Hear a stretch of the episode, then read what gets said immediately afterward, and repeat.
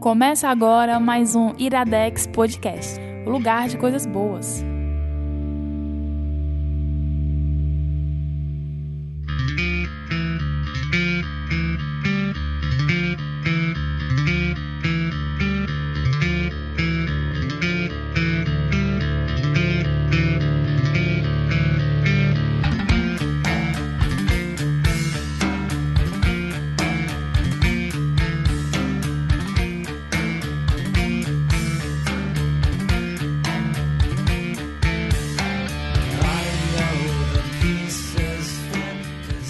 Começando mais um Iradex Podcast.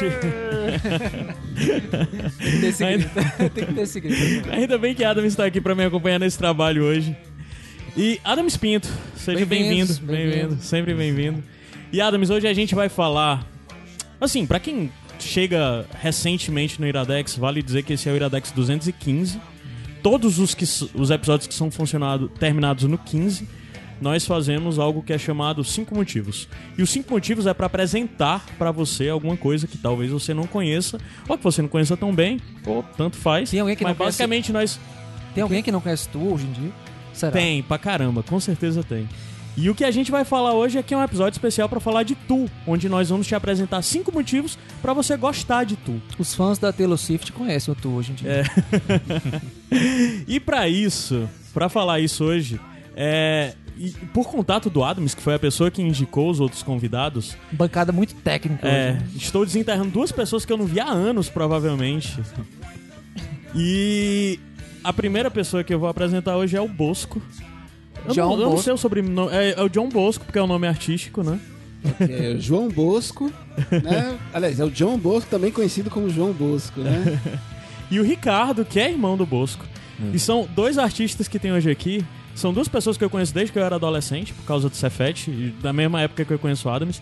Mas a grande diferença é que, assim, se você conhece o Iradex Podcast há muito tempo, você já ouviu o nome do Bosco aqui em algum lugar, porque o Bosco é muito falado por ele ser ilustrador do livro do Adams, né? Tipo, o, a, o livro do Adams que tem as ilustrações e tal. Jardim dos Famintos, olha Jardim lá. dos Famintos, tá linkado aí, tem tudo, e o Bosco é o ilustrador. E o Ricardo é. O, o Bosco foi para as artes é, visuais, artes. Exatamente, tag, pro lado, é, lado gráfico. Artes plásticas, plásticas, e afins. E o Ricardo é músico. Oh, boa noite. E, e, e você viu perfeitamente para encaixar, porque a gente vai falar de uma banda que cruza exatamente esses dois lados de forma perfeita: artes visuais, artes plásticas e música. Então, esse programa vai ser um pouco mais direto, porque provavelmente ele vai ser um pouco longo. Eu não vou ter o pergunta, toda aquela parte que geralmente a gente tem no Iradex Podcast, porque vai ser um programa dedicado exclusivamente a falar do Tu, essa banda. E a primeira pergunta que foi exatamente o que o Adams falou é como começou a relação de cada um aqui com a banda. Depois disso a gente vai para cada um dos cinco blocos, que vai, cada um dos cinco blocos tem um motivo, e nesses blocos a gente vai falar da história da banda, de tudo que cerca a banda e de todos os discos da banda, certo? É, como eu conheci o Tu, né? Cara, assim, eu tocava, eu tocava numa banda chamada 69% Love, né? 69% Love. e era contemporâneo da gente uma banda chamada Two Fuzz. Ah. E eu arrumava muita treta com os caras, sabe? Tretas completamente. Assim, porque era uma banda foda. Abraço, João Vitor. João Vitor, um abraço. A banda era muito foda, mas assim, tinha uma intriga. Não sei se queriam criar um Blur versus Oasis daqui. Mas assim. de local de Fortaleza. Eu era muito desnecessariamente treteiro com esses uh -huh. caras, sabe? E eu consegui identificar a influência da minha banda, óbvio, mas assim, quando eu escutava o som da Fuzz, eu não conseguia identificar. Uhum. Assim, parece rock alternativo, mas. Assim, não... principalmente o primeiro EP deles, o começo da banda, era muito fácil, que era aquele som clássicozão de Nirvana ou Grunge. Mas logo não, é. depois, é. quando veio o segundo disco, que do nada eles botaram umas coisas muito quebradas, você disse, o que é, é, isso aí? Pois é. E aí eu, eu me lembro que, no, não sei se foi no Noise, foi no Cidadão não me lembro agora foi a casa de show que eu escutei. Não, nós não, foi bem antes, cara. Foi bem, foi antes, bem né? Foi no é. Fumacinha, né? Ah, Universal Sport Bar, por aí. É, o Universal. E... Você entrava de lá saía com câncer de pulmão. Isso, isso. E alguém... Ar-condicionado e pessoas fumando. Isso o quê? 2002, 2003, né? E eu tava vendo o show deles, assim, na plateia, e eu disse, cara, esses caras parecem com o quê, cara? Aí alguém do meu lado, não me lembro quem, disse assim, cara, parece com Tu. E aí eu tá, vou ver o que diabo é esse Tool. E assim, fui, fui, fui conhecer o som me impressionei pelo visual, assim. Uhum. De cara, assim, que, que clipe miserável, escroto, maluco é esse?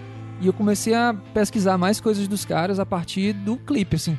Primeira coisa que me pegou, além da música, foi o visual. Talvez até mais do que o som dos caras. E por isso eu fui fui pescando outras coisas por aí. Até hoje em dia eu sou um cara que gosto muito do Tu e foi fisgado principalmente pelo aspecto artístico dos caras, assim, não só pelo som. Vocês, irmãos.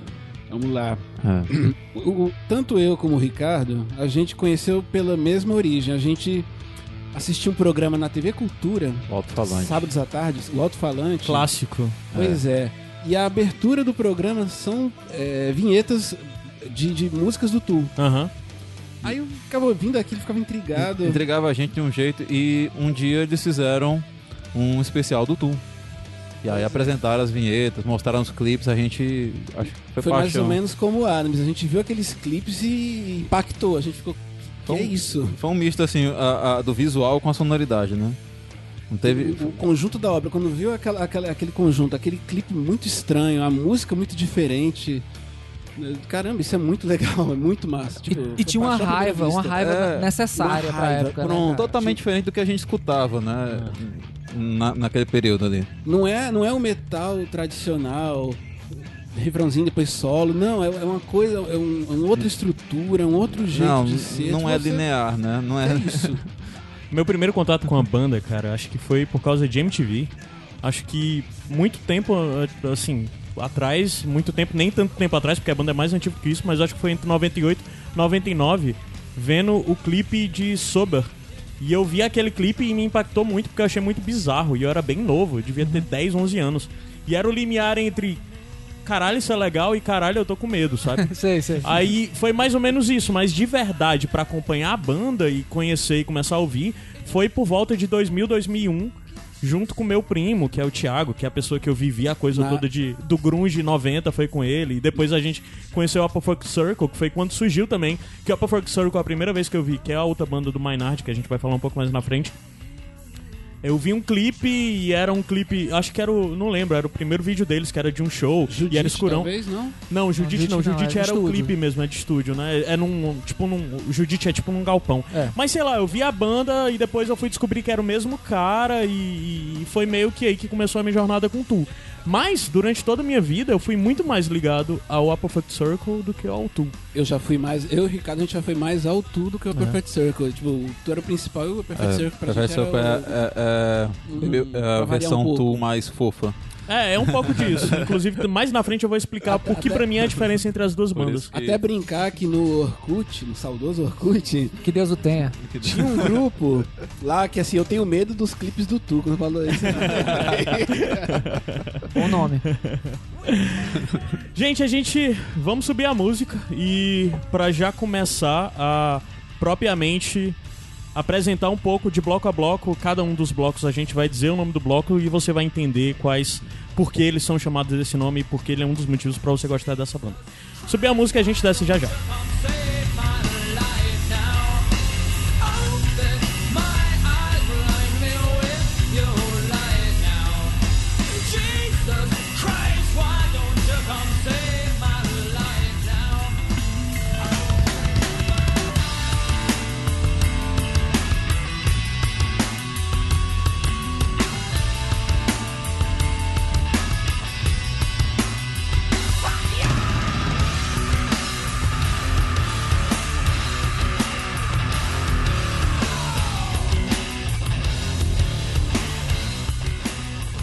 Iradex Podcast de volta pra continuar falando de Tu. É, essas músicas dessa transição é do primeiro EP deles, o OP8. E é interessante porque vocês vão ver, se ficar até o final prestando atenção, que existe uma imensa diferença entre esse primeiro momento da banda, nesse EP que é de 80, é 91 ou é 89? 92. Opiate 92. 92? Ah, é. E a banda nasceu em 80 e, de 88 pra 89, né? Foi basicamente É, em 92 no- 90. 90 eles começaram a. Eles se juntaram, digamos Aham. assim. Mas o primeiro, o primeiro EP gravado foi esse de 92. E nesse período, quando eles começaram isso lá atrás, né? é, acho que é interessante a gente um pouco falar que o primeiro motivo desse primeiro bloco, a gente vai falar que é uma banda que é puramente uma banda de metal, essencialmente, no final das contas, por mais que tudo, São, eu não consigo ele é uma banda de metal.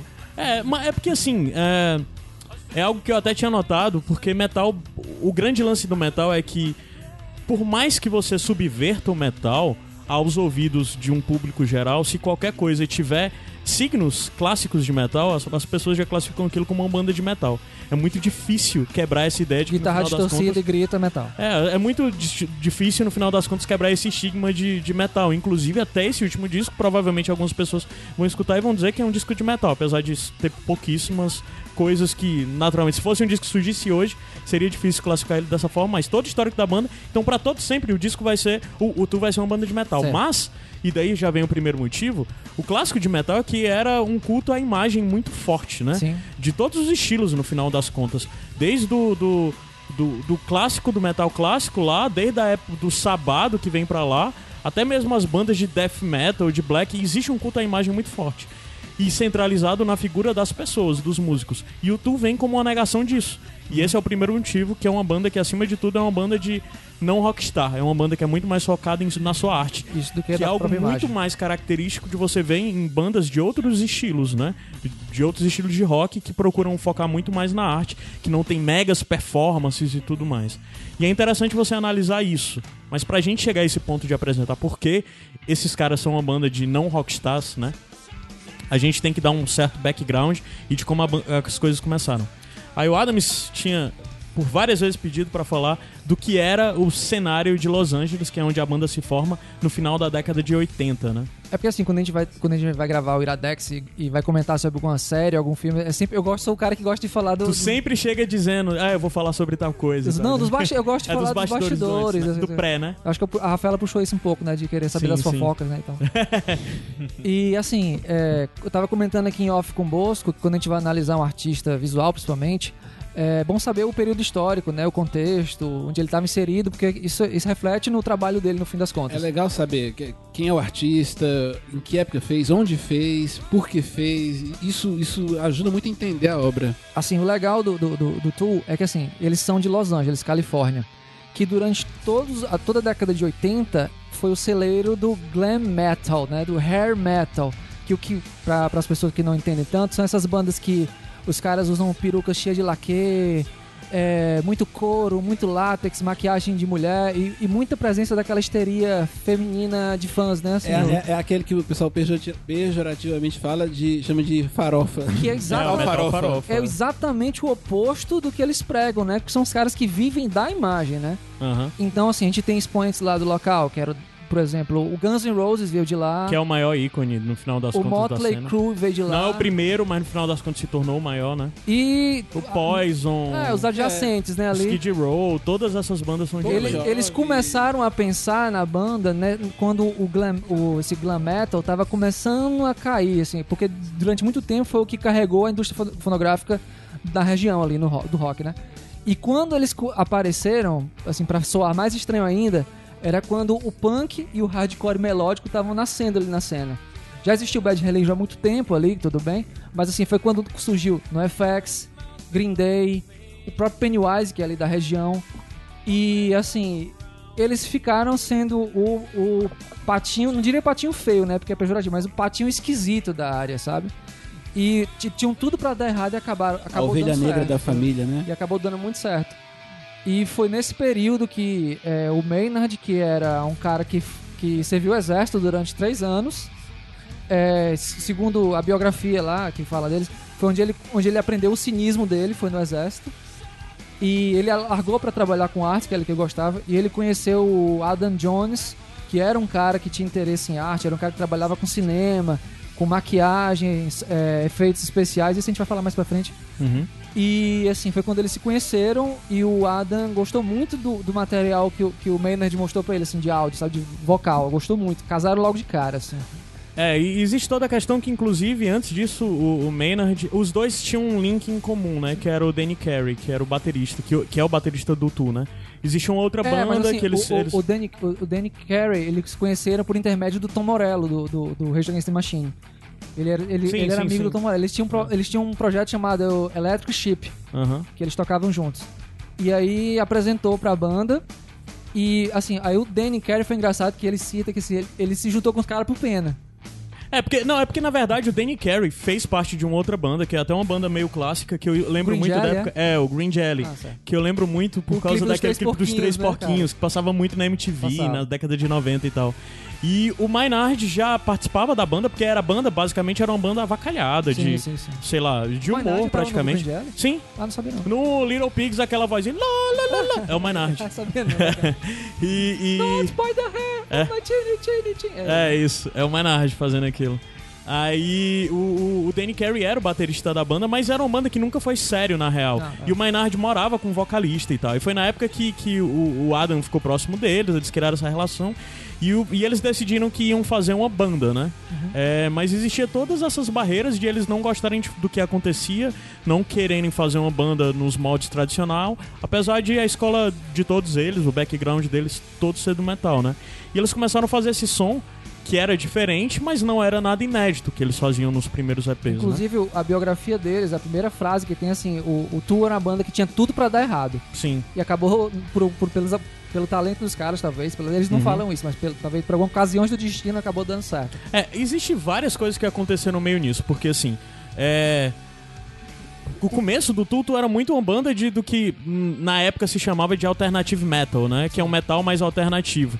Mas foi exatamente nesse momento que, nos anos 90, nos Estados Unidos, estava a explosão Do com o grunge. grunge. É. Ah, então o Nirvana era a maior coisa que tinha. Então surgiu uma banda que tocava metal, mas que era mais parecido com Nirvana do que com, sei lá, do que com Iron Maiden, né? Sim, sim, sim. Então, de certa forma, eles acabaram sendo alçados isso e muito sendo associados a esse alternativo que era muito.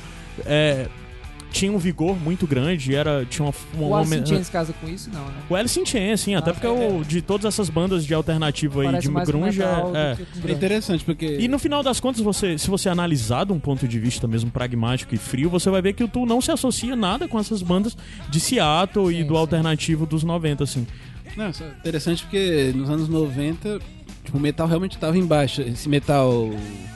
Hard rock, né? É, com- solo, com, com muita histeria, muito, muito frontman. Realmente, o grunge era que tava em cima, então...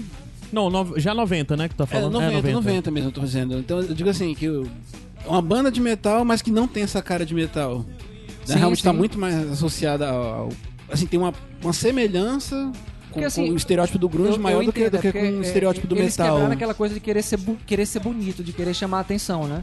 Pela, pela aparência, pelo Isso. visual, pela estética. Eles vieram pra fazer o som deles e mostrar o trabalho dele que, que, que era intrínseco a outros tipos de, de, de atividades artísticas, né? E assim, no Isso começo, no começo, hoje em dia a gente sabe que o, o Tool é uma banda de grandes espetáculos, né? Se você vê um show do Tool, que sonham um dia ver, é, é algo muito grandioso. Antigamente não era, era algo muito simples e era totalmente focado neles. Eles não tinham nem adereços, nem grandes coisas, nem toda aquela postura bizarra que o Maynard tem hoje em dia nos palcos, das danças e tal, das maquiagens, dos personagens. Ele não tinha isso no começo. Porque eles não se sentiam à vontade nem de estar ali no palco em destaque. Eles não se sentiam à vontade em ter cobertura com mídia. Nunca foram uma banda muito de entrevistas, de muito contato, de muita aparência em redes sociais. Os caras somem por anos, passam anos sumidos sem dar muito, sei lá, vivem no interior, no meio dos matos, em fazenda. O, o Maynard hoje em dia é muito conhecido por ser um produtor O- de vinhos. O Adam né? Jones trabalhando em filmes pra Hollywood. Sim, na época ele era um cara que exatamente trabalhava em efeitos especiais. Já vale dizer, Adam Jones trabalhou em Terminator 2, trabalhou em Jurassic Park, trabalhou Caça-fantasmas. Caças Fan- tem dezenas desses filmes e ele trabalhava com efeitos práticos, né? De fazer maquetes, de fazer construtos e coisas desse Fazia tipo. os, os mechatronics, né? Tipo, É. os dinossauros, fazer, fazer esse efeito. Fa- Trabalhava com stop motion também. Exato, se você vê tá toda a base que tem dos primeiros clipes do Tu por anos, né, da, principalmente do- dos primeiros discos e tal, era tudo stop motion e tudo com um robozinho É daí com... de onde vem teu medo, cara. Qualquer coisa em stop motion dá medo. Se É. você pegar uma não, pessoa mas e não fazer é só por isso, medo. Cara. É porque é muito aterrorizante. Mas e é. todo o conceito do roteiro e tudo mais vinha do Adam, né? Que na verdade ele é a mente criativa principal por trás do Tu, né? Cara, ele tu- é o dono É o da- banda, ele é o idealizador, Se tu filmar o teu pai indo pra geladeira, pegar um copo d'água e colocar Um esse stop stop motion. motion, tu vai ficar com medo. É estranho mesmo. É stop estranho motion tem uma demais, movimentação estranha. aquele, aquele clipe do There There do Radiohead dá medo Sim, pra caralho sim, aquela sim. porra, velho. É interessante que tu falou do Radiohead agora, porque é, eu vi algo que é, num documentário que eu vi sobre o Tu que o cara associava exatamente o Radiohead e o Tu, que pra eles Como era assim? muito claro, porque basicamente ele disse que eram duas bandas que subvertiam o estilo pra serem estupidamente experimentais. Eles pegavam Ah, tá. aquela escola da década de 70, 60, do progressivo, do psicodélico e traziam pra nova roupagem de agora. O Tu trazendo isso pro metal e o Radiohead pro alternativo. Então, de certa forma, o cara criou um paralelo na visão dele entre duas bandas que estavam em, sei lá, um continente de distância, fisicamente falando e. e- e, é, Musicalmente falando. e também. musicalmente também falando, mas basicamente de pegar aqueles, aquelas coisas clássicas das décadas passadas e trazer pra agora, inserir no que era é, comercialmente interessante. O metal por um lado e a coisa mais do alternativo, indie por outro, É né? legal esse tipo de, de comparação, porque por, por mais. eh, tipo assim, você não está comparando o, o estilo musical, você está Não, comparando não. o papel. E o impacto, banda- na verdade, dessas bandas, né? E da influência de todas elas duas, cara. É, E acho que é muito legal esse paralelo, porque de fato dá pra você construir esse paralelo de ver como dentro do alternativo Radiohead criou algo com impacto muito grande e dentro do metal o Tu também ao mesmo tempo. E até hoje em dia são duas bandas que são completamente deslocadas. Porque mesmo pessoas que gostam de metal vão dizer, ah, cara, eu gosto de metal, mas não gosto de Tu. Aí mesmo do outro lado, pessoas que dizem, ah, eu gosto de alternativo, ah, mas não gosto daquelas coisas do Radiohead e tal. Um outro- E no final das contas, todo mundo que tá produzindo coisa por aí até hoje tem influência de Radiohead e de Tu, né? Uma outra Dentro banda que me lembra vertentes. esse papel é o Rush. Ah, sim. Só uma curiosidade, que essa coisa do pa- patinho feio, da pessoa que, que, que, que sai da caixinha, Uhum. tenta fazer uma coisa um pouco Eu- eu diferente vejo- e eu acaba vejo- sendo muito influente Eu, depois. eu vejo muita semelhança entre o Rush e o Tool na questão de querer colocar assim um, um conteúdo é, mais intelectual assim no trabalho, sabe? Que não é só contar uma história, mas assim, Experimentação e ao mesmo tempo perfeccionismo, Isso, muita isso. qualidade técnica. É, é como se eles chamam o, o Rush dos, do- do- dos nerds do progressivo, né? E o, e o são os nerds do metal, né? É certo? tipo Talvez. isso. É um pouco isso, né? É um pouco isso. Aí, assim, foi em 92, nesse, nesse começo de, de década de 90, que eles surgiram com, com o Opiate, né? Uhum. que- Isso. que é um Em EP, 92 o é um Opiate, um EP. Que, assim, outra coisa deles, pra, pra ver como eles não estavam querendo mesmo mainstream, assim, aparentemente. Eles lançaram um clipe, eu acho que é Rush, foi o primeiro clipe, é Rush com, Isso, H, né? exatamente. É o Rush. Que no primeiro clipe dos caras, que é que as portas vão se abrir pra vocês a partir desse clipe, eles aparecem nus no clipe.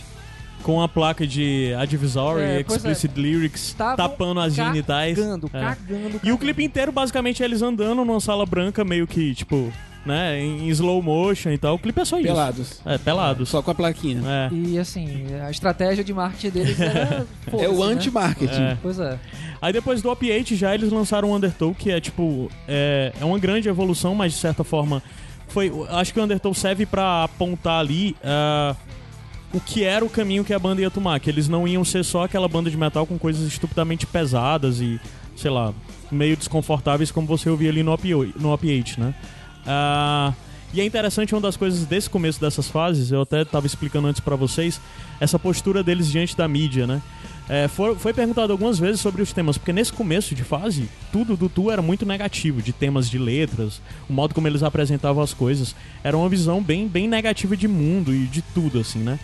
E foi meio que perguntado pra eles o que é que significava, porque é que os temas deles eram tão pesados e tal.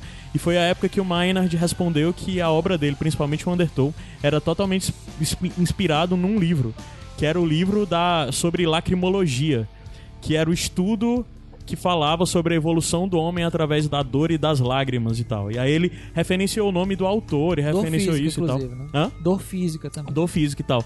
A grande questão é que, na verdade, isso nunca existiu. Não existe lacrimologia, não existe esse autor. A única referência que se encontra na história à lacrimologia e ao nome desse autor foi o Tu que fez. E até hoje eles ainda não confessaram que isso é uma piada, mas não existe isso. Não, ninguém nunca encontrou, não existe nenhum referencial. Então, no final das contas, isso é tudo uma grande piada, especificamente do Maynard.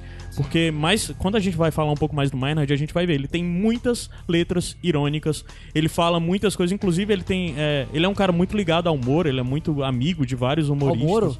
Humor. Ah, tá. Humor.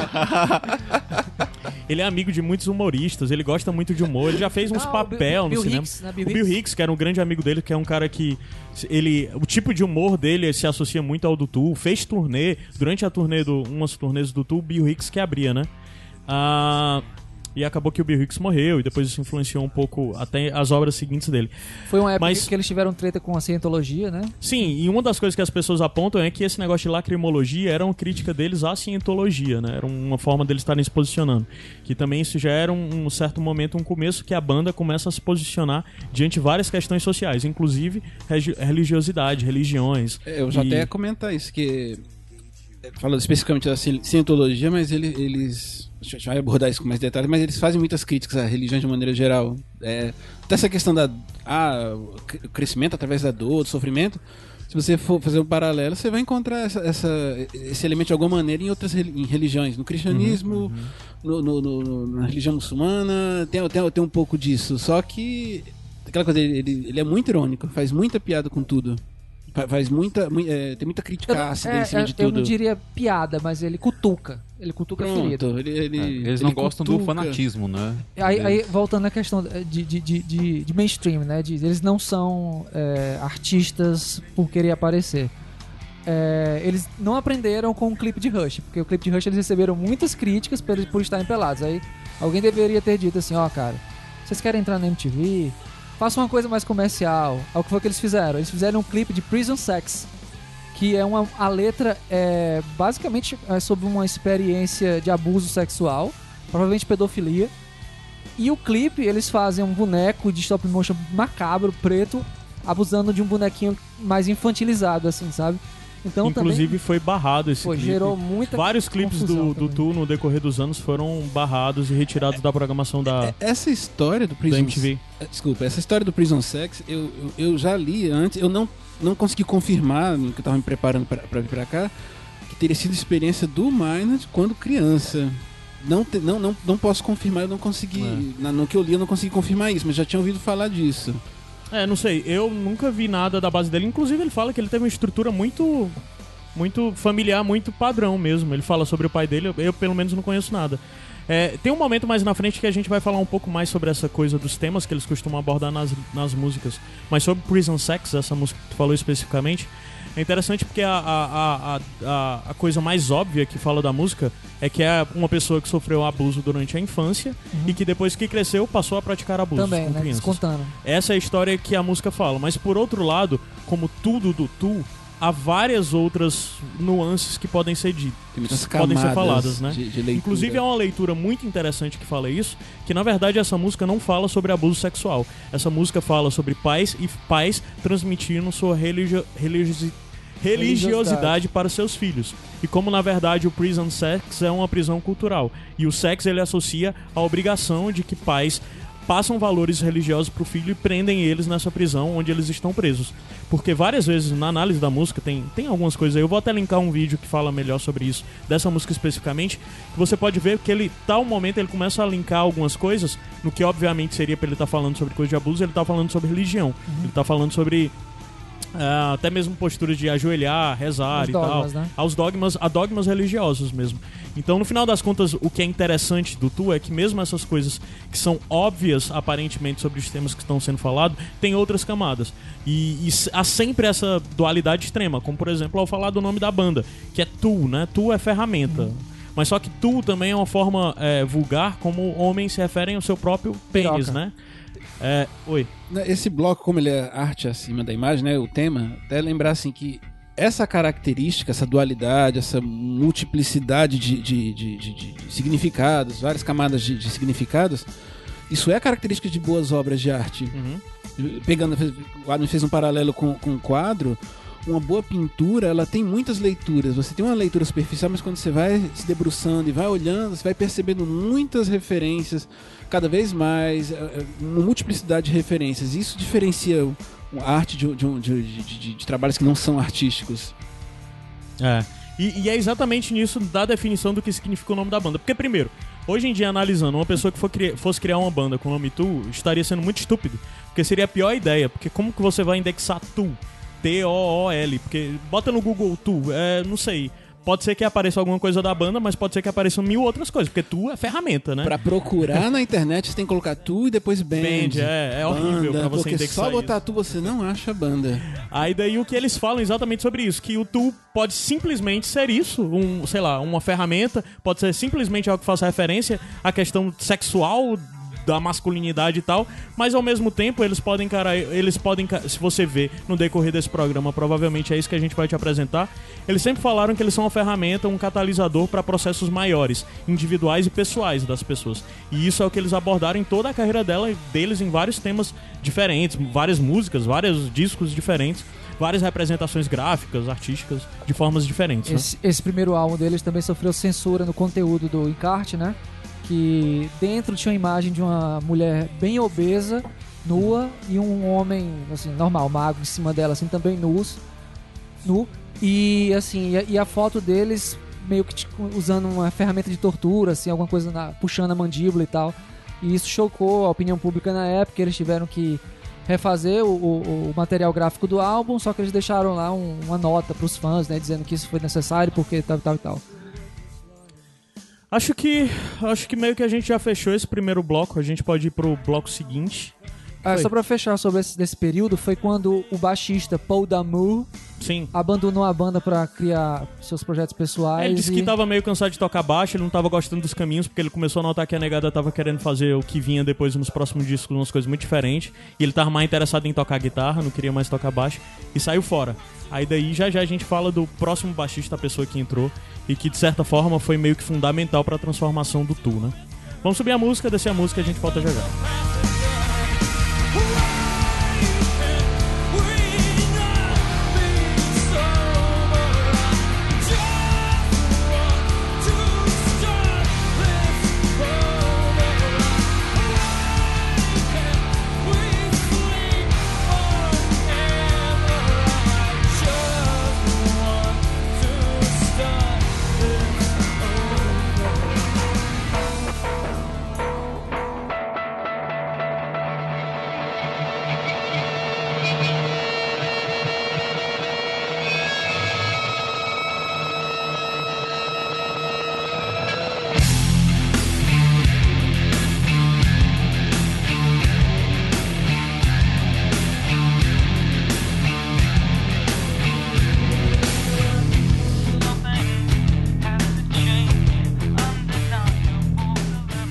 Iradex Podcast volta. Os meninos tiveram um momento de flashback, né? Porque essa música era que, que era da abertura, né? Do, do, do alto-falante, né? Exatamente. A gente ouvia essa introdução da música, opa, vai começar o programa e. Já corria, já. corria pro sofá já. Cara, é interessante dessa música especificamente, que é a primeira música do Anima, né? Que é o segundo disco, de fato. Teve o EP, né? O, aí o segundo disco é o Anima. E existia toda uma polêmica em torno dessa música, porque basicamente as prim- a, a, a dedução mais óbvia do que essa música falaria era sobre fish fuck. Ah, é, sim. Que É. ela tá falando de chic finger, né? Tipo, punho podre, punho fedorento e tal. E isso é uma, é uma coisa meio óbvia, mas existem análises assim, e na verdade é meio óbvio que a música não fala necessariamente disso, que essa música na verdade é uma crítica a uma geração que, que o Maynard interpretava como uma geração de pessoas entediadas, apáticas, como zumbis, que basicamente não tinham espaço para sutilidades na sua vida, e era sempre as coisas dos extremos. Por isso a analogia do fish fuck, sabe? Do. do. do. do fish fuck é óbvio pra todo mundo, entendeu? O que é fish fuck, eu tenho que dizer. Enfiar o. Enfiar o punho. em algum lugar. É, enfiar um punho em algum lugar. Onde você já Que imagina. é exatamente a coisa do extremo, de como as pessoas estavam adormecidas e não tinham menor apatia por nada. E era uma necessidade sempre do extrapolar, de ser violento e tal. E ele criava uma analogia na música entre isso e o que é essa geração que ele classificou dessa forma. O, A primeira o- vez que eu li essa letra, até eu olhei assim. e, Apesar do nome, eu olhei assim, parece que tá falando também de droga. Parece que você tá. Eu preciso de mais, eu preciso sentir. A história das Sim, também sim. camadas. Tem é várias exatamente o que ele fala é isso, que é essa coisa da necessidade do mais. Do, ab- as pessoas não estão. não notam o que é sutil, ou o que é. sei lá, sutil. É a palavra correta mesmo pra dizer isso. Mas é sempre o excesso de. As pessoas precisam de mais, sentir mais. Uma necessidade de algo maior pra procurar tapar algum buraco aí, né? Alguma necessidade. algum. sei lá. Inclusive, lacuna, uma coisa né? que eu fiquei na dúvida, sempre fiquei na dúvida, como pronunciar o nome do disco, é a Anima ou a Anima? É uma dúvida. Eu acho que. não sei. Não sei. É porque na verdade é A, é o A junto com E, É. né? Aquela letra É. de. É a anima ou a anima, não sei. Eu tinha lido que a- a- esse nome era uma junção de duas palavras. Duas palavras. É. Anima, Anima e, e enemy. Enema. Enema, na verdade, É. né? Que na verdade aí já entra o, a gente começar a falar do segundo ponto, né? Que é a questão de evolução. Mas evolução de uma forma geral, não só de banda, mas um tema que é muito recorrente, principalmente no que é produzido nas letras, né? Não dá só pra falar pelas letras, porque o Tu Nunca é uma banda que gira em torno das letras, né? A música sempre é muito ligado com a letra, mas na coisa de como sempre eles estão abordando evolução. E evolução pessoal, evolução como sociedade, evolução espiritual, evolução como um, um grupo, né? Como uma banda.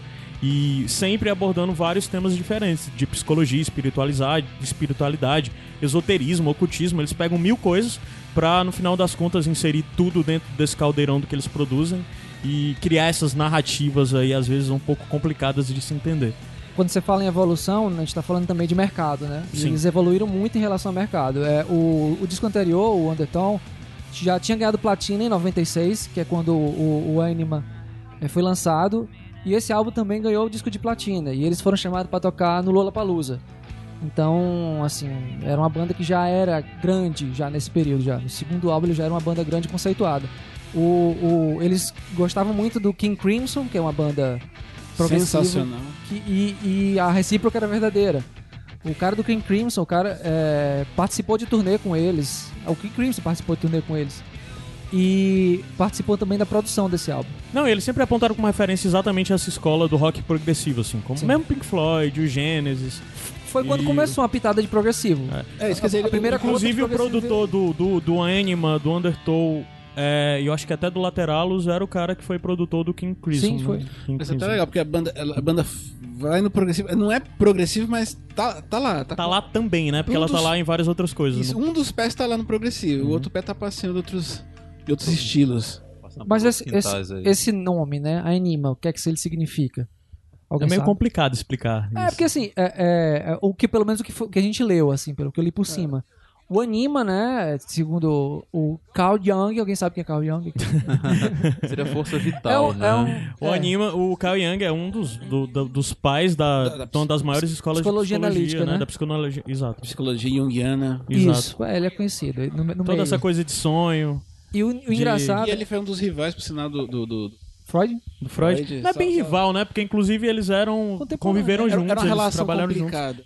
A gente não vai ficar falando de psicologia Pois é, aqui, não, tudo porque bem. é é fácil um errar, tá bom? né? É, assim, o, o que é interessante é que esse anima Mas são É, contemporâneos, inclusive. seria a Freud- porção feminina que existe no todo do ser humano, né? E ele, ele Do até- mesmo jeito que o anima é o que é, não, é a porção feminina no homem e existe Sim, a, sim. a porção masculina, masculina, na na, mulher. mulher. também, que eu não lembro o nome agora, mas E o Maynard ele fala em uma entrevista que a cena rock e metal era muito masculina, era muito agressiva, todo mundo é muito violento, essa coisa de ser homem. E ele achou interessante colocar essa calmaria dentro da música, dentro do trabalho deles. E esse anima, pelo menos ao que parece, veio disso. Pronto, pra, pra resumir aqui, puxando do Wikipedia. o inconsciente do homem encontra expressão como uma personalidade interior feminina, a anima. No interior da mulher, esse aspecto é expresso com uma personalidade ma- interna masculina, o animus. O animus. É. E é interessante exatamente isso. A gente tá como segundo ponto e tá focando, falando desse livro, o, o Anima, ou Anima, não sei. é, é- é essa questão de que, na verdade, houve uma mudança de postura considerável aí da banda a partir desse momento. Que foi a coisa de que a banda passou a- a posicionar, principalmente nos temas, nas letras, como falava, ter uma linguagem muito mais positiva, contrária do que vinha até agora de negativa. É, o Maynard falava que ele viu que a obra dele não precisava girar em torno do tudo, como uma banda, de necessariamente estar falando de algo negativo sempre e de coisas podres da sociedade, ou mesmo de ser uma banda de protesto. E eles passaram a focar mais na coisa de falar sobre a questão de transcender, de você de fato se tornar uma pessoa melhor, vivenciar coisas diferentes e procurar a evolução. E isso é o que começou nesse disco, não é algo tão explorado, é mais explorado nos discos Esse seguintes. disco, mas- ele, ele parece aquela coisa. Realmente é a transição. É, Eu, brin- eu posso brincar que ele é uma coisa meio bipolar. Fica entre uma- um momento mais negativo e outro momento mais positivo. mais é, positivo. sim. Fica indo e voltando. Aham. E esse disco foi muito influenciado, inclusive, pela coisa da morte do Bill Hicks, né? Que era Sim. um amigo deles, Essa o par- a outra comediante. parte do nome eu acho que, de- acho que faz referência justamente a isso, né? A gente tá indo e voltando, que é o enema. Essa dualidade. É, que seria é, introdução de água ou medicamento líquido no organismo por via retal. Ó, é, eles, como então sempre, eu acho que faz, faz sentido essa coisa do ir e voltar aí, né? Essa multiplicidade. Não, o Tu de sempre tem uma, uma linguagem, no final das contas, que é, eles, por mais que eles queiram falar sobre coisas muito grandes, transcendentais e tudo mais, e no final das contas eles sempre, de alguma forma, procuram referenciar a sexualidade, falar de sexo, sabe? De uma forma bem crua e bem violenta mesmo, Eles assim. brincam, né? Fica entre essa sutileza de um lado e uma sexualidade escatologia do outro, uma grosseria do outro. Fica, fica brincando nesses E pontos. sempre desconfortáveis, sempre procurando levar de alguma forma algum desconforto. Não é né? romantizado. É, o é. desconforto fica logo nesse primeiro single lançado, né? Que é o Stinkfish, né? É. Que a MTV fez o favor de trocar o nome pra Track Number One porque era muito pesado o título. Cara, é, é, é meio interessante você falar isso porque a gente começa a observar a partir daí uma certa mudança na banda de uma forma geral, que foi exatamente da coisa de eles entenderem o papel deles como banda e eles entenderem o potencial que tinha, e daí meio que começou a se construir uma coisa até maior na- no sentido de espetáculo, dos shows mesmo, né? E é o momento que o, o, o Maynard começa a assumir uma postura de frontman diferente do que ele tinha. Por mais que ele seja um frontman totalmente diferente, já que literalmente ele nunca está na frente, né? Shows do, do mais ou menos desse período já, do, do período do Anima pra frente, é, o Maynard nunca tá na frente do palco, antes disso ele tava. Atualmente, geralmente é a banda na frente, ele tá em cima de uma passarela escura do lado de trás cantando e fazendo as coreografias. E nessa época ele começou a usar fantasias e começar a ir com pinturas do rosto. E se você for ver vídeos do Tu tocando ao vivo, principalmente na década de 90 e começo da década passada, né, de 2000 e tal, é sempre bizarro. Porque ele sempre canta de uma forma estranha, ele se contorce de uma forma estranha. Às vezes ele tá tocando com os espartilhos femininos, às vezes com as pinturas na cara, às Fio vezes só com dental. macacão, às vezes só de um fio dental. Tem mil tenso, coisas, Muito né? tenso, né? Você vê o corpo dele tenso, tensionado Sim. de cantar. Tem até aquele vídeo que a gente tava falando antes, que é uma professora de música, né? É, que tem muitos desses professores de música de Coaching, YouTube analisando. Tá, tá muito É. na moda vídeo de react, né? Sim, Reaction. sim, sim. E aí tem, tem os reactions específicos que são de vocal coach, né? De É. professores de, de, de, de canto. Aí tem a mulher reagindo a o. Eu acho que é 94, não lembro, 93. É por aí. Do, do Tu tocando e eles estão tocando o Sober, que é a música que tocou na virada de bloco, né? De bloco. E o Maynard tá cantando, mas ele tá todo contorcido. E a mulher tá. Tá surreal, não consegue acreditar que como é que aquele homem está contorcido daquela forma e consegue alcançar o que alcança, com o diafragma contraído, o, o modo como ele se mexe, o modo. Parece que. Porque pra você alcançar e cantar com a serenidade que ele canta, porque uma das coisas principais do Maynard, além de toda a extensão vocal que ele tem, é a serenidade que ele sempre canta. Parece que nada tá acontecendo. Pronto, isso, isso, isso É uma facilidade dele ir do, do, daqui pra ali sem necessariamente gritar. Ele eleva a voz sem tá Essa- gritando. É surreal. Essa reação da, da, da, da, da- professora de canto é aquela coisa, ela vê essa postura, ao mesmo tempo a facilidade do canto, a fúria, a, toda a potência vocal e toda a expressão emocional na voz. Tipo, assim, ele consegue ser muito técnico, muito expressivo na voz, mas também com o corpo, de uma maneira é, totalmente contrária ao que deveria, que normalmente se faz, um, can- um cantor faz normalmente. E é interessante porque também é o desenho, de certa forma, de uma performance artística, né? Porque o Tu, ele sempre procurou linkar isso. Não é necessariamente... Principalmente a partir do Maynard desse momento, que as coisas dele são performáticas no sentido quase que artístico. Como várias vezes ele passou a criar personas. Mas na frente, acho que dá pra gente falar... Não, na verdade dá pra falar agora. Pouco tempo depois disso, o Maynard acabou entrando pra Perfect Circle. E o grande lance é que o Perfect Circle, de certa forma, é uma negação do Tu. Porque o Tu sempre teve toda essa coisa de haver é, de ser uma banda não focada na imagem deles, eles serem muito discretos e tudo mais. E quando o Maynard entra pro Perfect Circle, que ele forma a banda com o cara, o técnico de guitarras do Tu, né? O Bill Howard, e ele forma essa outra banda onde é uma guitar band, uma banda muito mais simples, muito mais ligada ao alternativo clássico e é toda focada na ideia do Maynard como sex symbol. Ele é o cara que canta na frente, ele é o cara que é bonito, ele é o cara que se veste de uma forma até mesmo parecida com o glam metal dos anos 90. Com- Só um comentário. Ou anos 80, a gente tá ficando velho. Alternativo, clássico, é legal esse termo. Eu só queria destacar, quando a gente tava falando da voz, Uhum. que foi justamente uma das coisas que chamou muita atenção da gente quando a gente começou a escutar Tu. Porque não era uma voz gritada, não era uma voz gutural, Era uma voz limpa, parece Uhum. que o cara tá conversando com você. E Com muito alcance, né? é com muito alcance, né? E muita dinâmica, exatamente, o que a gente Exatamente. tava falando disso. foi justamente o que chamou a atenção, esse diferencial da voz. É totalmente diferente de tudo que a gente tava ouvindo, né? De uma A música gente- pra outra, às vezes parece que é outro cantor. A gente tava falando da performance do Maynard, mas assim, isso é preparado. A prepa- Existe uma preparação de palco feita pelo Adam Jones, que é o líder da banda. As pessoas não sabem disso, mas assim, o líder da banda não é o Maynard, é o Adam Aham. Jones, ele é o cérebro por trás das coisas. E a esposa dele. Ele fala que assim, a- a- a- o, o palco ele deveria estar menos luzes, menos luzes voltadas para os músicos, para que as pessoas prestassem aten- atenção no- no- nas intervenções de vídeo e na, na própria sonoridade da banda. Sim. Então era para ser um espetáculo. Era sobre o som, né? Era pra ser um espetáculo completo, sabe? Uhum. A banda era o intermédio entre o que, a, a arte deles e a plateia. De uma forma mais discreta possível. E eles pediam, engraçado, o, o Maynard, ele ficava sozinho isolado no canto dele, que às vezes ele subia pra um palanque de bateria junto com o baterista O Danny Carey. Cra- Danny É. Carey. E ele não encarava a plateia porque ele precisa estar dentro do mundo dele pra conseguir atravessar essas jornadas pessoais, que são as letras das músicas, né? Uhum. Então ele ficava muito fechado dentro do plano dele ali.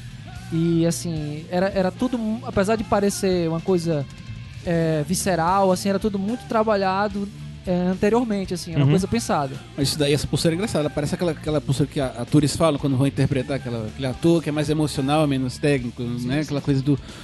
Tem que viver aquilo, sei lá. O, O, o Maynard é adepto do método, né? É o método que chama, que é exatamente essa escola de, de, de interpretação onde as pessoas vivem, né, a coisa, sei lá. Isso, que, isso. Sei lá, os caras param de responder, eles estão no set, eles sempre estão dentro do personagem. Foi nessa época que três deles morreram no acidente de ônibus, né?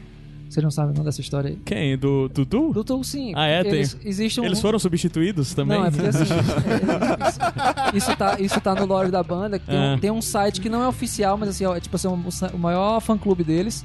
Que lançou por pedido, é, por intermédio do Maynard, ele pediu Ah. uma brincadeira de 1 de abril dizendo que eles tinham morrido num acidente de, de, de ônibus. Assim, aí isso chocou todo mundo. A MTV chegou a lançar uma, uma, uma nota sobre isso na televisão, mas logo Fake depois. news é eles, antiga. logo Ou depois seja, eles vieram. é mais uma vez o Maynard fazendo piada com o que ele sempre faz, e sempre debochando, principalmente da mídia, né? Ele tem sempre essa postura. É engraçado porque ele fala várias coisas que vão negando o que ele disse antes, como por exemplo. Ele é um troll, né? É, ele é. E quando perguntaram pra ele várias vezes sobre essa questão de por que ele fica atrás no palco e não fica com luz sobre ele, ele disse que ele tem sua sensibilidade à luz e por isso que ele não gosta de luz em cima dele, por isso que ele fica atrás. Engraçado é esse negócio de fala uma coisa, depois fala outra. pare- Parece umas pessoas aí. Não digo nada. Então, é... Foi, foi nessa época também que eles foram indicados ao, ao álbum. O álbum deles foi no- é, nomeado no Grammy, né? E eles venceram o melhor performance de metal. Então eles já alcançaram um patamar que bandas que estão há 20 anos ou 30 no mercado nunca alcançaram. Então já poderiam ser Por considerados um gi- caminho gigantes, né? alternativo, né? Sem trocadilhos, foi por um outro, um outro caminho. Uma coisa interessante é que foi nesse momento, como eu até já toquei um pouco antes, que a banda começou de fato a ser. É, isso é exatamente a questão de falar de evolução. Se você vê a, como eram as turnês antes disso, até o, o Undertow, que veio depois do Anima, depois no Lateralos, os discos seguintes, que começou a se tornar tudo muito grande. Eles começaram a ter um trabalho diferente, muito maior de, de produção, de palco, é, de identidade visual. Os discos passaram a ser cada vez mais sensacionais. Eu tô falando uma coisa física mesmo, de encarte, de todo o material extra que eles trabalhavam, né? Teve processo E foi de gravadora época- também aí. É, época. não, isso aí foi mais depois, até do Lateralos, que eles começaram a ter as tretas. Mas foi exatamente nesse momento que eles começaram a trabalhar com artista, né? Com.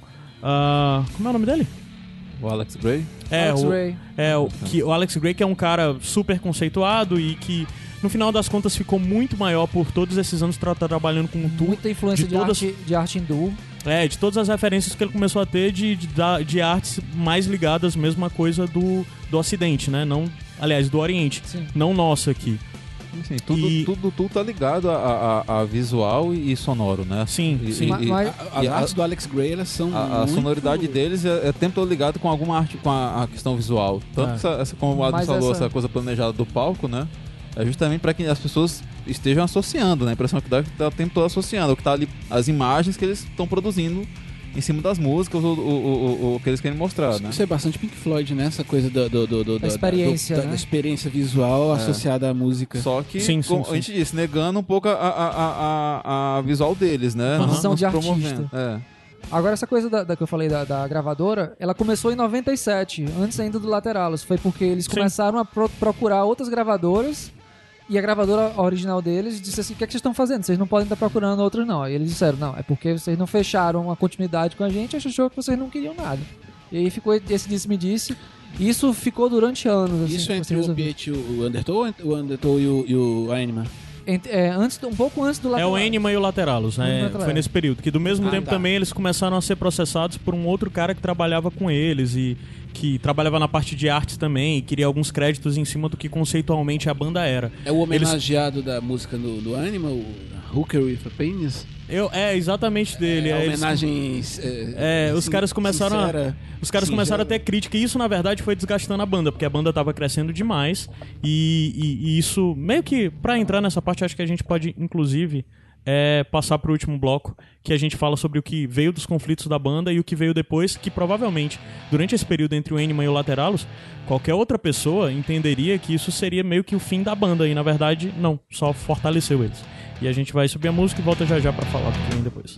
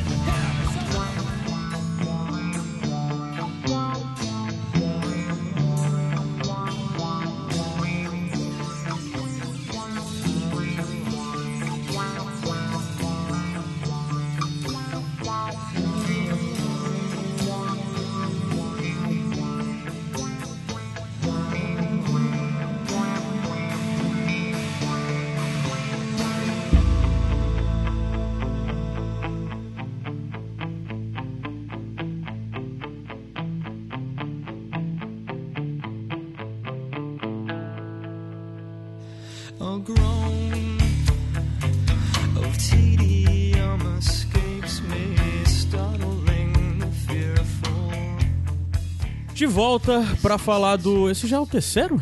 É, né? Terceiro motivo. Que eu nomeei aqui como ah, contrários e diferenças que formam uma unidade dentro dessa banda. Que no final das contas, por mais parecida que pareça, são. É uma banda bem distinta entre si, né? De pessoas que, na verdade, tiveram seu relacionamento muito prejudicado no decorrer dos anos por toda essa coisa de se tornar grande demais. E daí veio como todas essas coisas que o Adams já começou a falar no bloco passado das crises e processos que eles tiveram. ah, tanto com o escritório como que representava eles, os direitos da banda, como com esse outro artista. E, e depois disso, era um problema constante na banda porque havia uma coisa muito complexa aí entre as duas figuras principais da banda, que é o Adam e o Maynard, que eles são duas pessoas muito diferentes em seu processo criativo. É, o Maynard já definiu o Adam como se ele fosse tipo um Rayman, assim. Porque ele é o cara que fica abraçado em processos durante meses. Sempre refazendo e repensando e mudando e deixando de fazer. Isso muitas vezes afastava ele dos processos.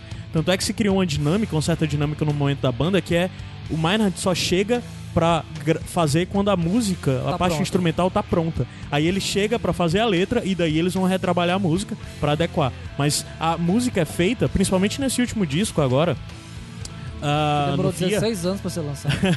Basicamente, os caras passaram anos produzindo as coisas até que a hora de, ah, a gente tem algo finalizado, vem pra cá. 13 Aí foi anos. que ele sentou pra, tipo, produzir letras. Então, esses problemas da banda começaram a acontecer. Foi nesse período que, de certa forma, o Maynard, até pra desopilar, foi pro seu primeiro projeto paralelo, que é o Perfect Circle, que, de certa forma, pra mim, como eu disse, é uma negação do que é o Tool.